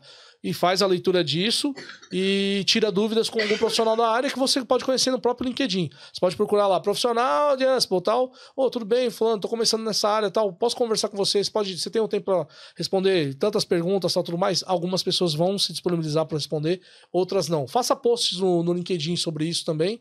E aí a- assume uma vaga de, de, de, de júnior na, na área, entendeu? Você tá começando. Mesmo estágio, mesmo estágio. Mesmo estágio. Sim, sim. é. Isso, assuma uma vaga de júnior na área e começa a dar seus passos devagarinho, entendeu? E, e sempre é, tem uma coisa, eu falo demais, mas assim, quem fala um pouquinho menos aprende mais. Eu tô aqui só aprendendo, né? Dentro do ambiente. Porque Sacanagem, ó. quando- eu tô falando assim, ó, é que quando a pessoa chega num ambiente e ela fala assim pro cara que vai ensinar, eu já sei, ela bloqueia tudo que aquele cara ia passar. Se você já sabe, mas você não fala, você fala, cara, eu não sei muito não. Eu não na verdade, eu não sei. O que o cara vai fazer? Ele vai começar a te passar conhecimento. Até porque Aquilo ele que vai você falar... já sabe, você já sabe. Tá flegado da sua cabeça. Deixa quieto. Deixa o cara passar. E o cara vai te passar uma coisa que você não tem ainda. Que é a riqueza do que não funciona, que é uma coisa muito importante na área de TI. Cara, isso aqui, isso aqui não funciona. Você pode testar na sua casa lá, você vai ver que vai dar ruim. E, e aí você absorve esse conhecimento. O cara que já fala, eu falei muito isso no começo da carreira, é, mas já sei, já sei. Cara, e depois eu ficava, caramba, mano, devia ter trabalhado com aquele cara, É. o cara era foda no mainframe, o outro era foda no Unix. E aí você deixou de aprender. Exatamente. É muita oportunidade, né? É. Vá bom, você já Mas falou diga aí, diga aí, mano. diga Você- aí o, o que é que você diria aí pra galera que tá começando e tal. Então, hoje em dia, está sendo muito mais complicado, porque você tem que aprender mais coisas. Não é que nem antigamente, né? Que você poderia, ah, aprende. Java, não, aprende Java e pronto, você arruma um emprego. É, hoje em dia, pode acontecer, mas o cara vai pedir, quer, quer Java? Não, mas peraí. Vamos, vamos falar um pouquinho de DevOps. Então, você tem que aprender pelo menos algumas ferramentas. Aprende ali um, um GitHub Actions em vez de um. Jenkins. Isso. Pode aprender os dois, aí fica melhor a sua situação É, aprender um Terraform, entendeu? Vai mexer com cloud. Talvez você não vai ter a possibilidade no começo de mexer com todas elas, mas aprende uma. Aprende a AWS. Não, e elas são gratuitas, né? Sim, sim, Elas tem- têm até pontuação Tem, tem. de academia. Tem, ele- eles dão é, geralmente 30 dias para você. Aí você cria outra e-mail, fa- faz outra, mais- mais 30 dias, entendeu? Mas é, o que acontece é o seguinte: você tem que meter a cara e tem que praticar, porque também só ficar vendo vídeo não vai, não vai adiantar nada. Não, é um, é um misto, né? Entre pra, e prática, Sim, sim. o vídeo e a tem que prática. praticar. Então, Isso que- criar um portfóliozinho ali, né? Isso que ele falou é super importante também, ah, na questão principalmente do desenvolvedor. É criar o, lá no, no, no github.com, por exemplo, o seu portfólio de. Mesmo que sejam códigos que você está aprendendo. Sim, Você manter esse histórico lá é muito legal, porque vai fazer com que outras pessoas, o recrutador, na hora de entrevista na hora de técnica. entrevistar, vai lá e você fala, já, o cara já tem um portfólio aqui. É, aí, aí você pode pegar e trazer aquela conversa para a entrevista, falar, olha, fiz um Isso. projeto, projeto aqui no GitHub e tal, você pode dar uma olhada. E aí o cara às vezes vai falar, Eu fiz isso me fala um que você pouco, é, lembra? me, fa me fala um pouco sobre o seu projeto. Foi aquele seu projeto É, que você Lab, fez. é. Sim. É. Bacana. Então é, pô, É gostei, boas dicas, viu? Gostei. Galera, eu vou ter que encerrar, infelizmente, mas ó, é, eu deixei os, os links aí de vocês aí na descrição. Sim, Pode ficar à vontade, pessoal. Então a galera pode seguir lá, né? Pode Isso. ir lá mandar uma pode mensagem perguntar. Pode mandar mensagem, pode perguntar. pro Fábio. E eu queria pedir pra galera aí deixar o like nesse vídeo, não esquece, o like faz, faz muito bem aí pro, pra saúde. Você Deixa o like pra nós aí. É. Se não for inscrito aqui, aproveita e se inscreve aqui no Boulder. Tem muitas histórias de brasileiros na Europa, beleza? É o E- DevOps aí, ó. Se você quiser aprender mais sobre DevOps, ah, veja esse gráfico Aí, aqui ó. que você vai aprender. Já tá virando religião, hein? Já tá, já tá. Então é isso aí, galera. Obrigado aí demais por vocês aí terem vindo aqui no Boulder Tech. Manda um tchau naquela câmera ali. Pessoal, muito obrigado aí. Um Obrigado abraço aí. pra vocês. Tamo junto. Tchau. Isso aí.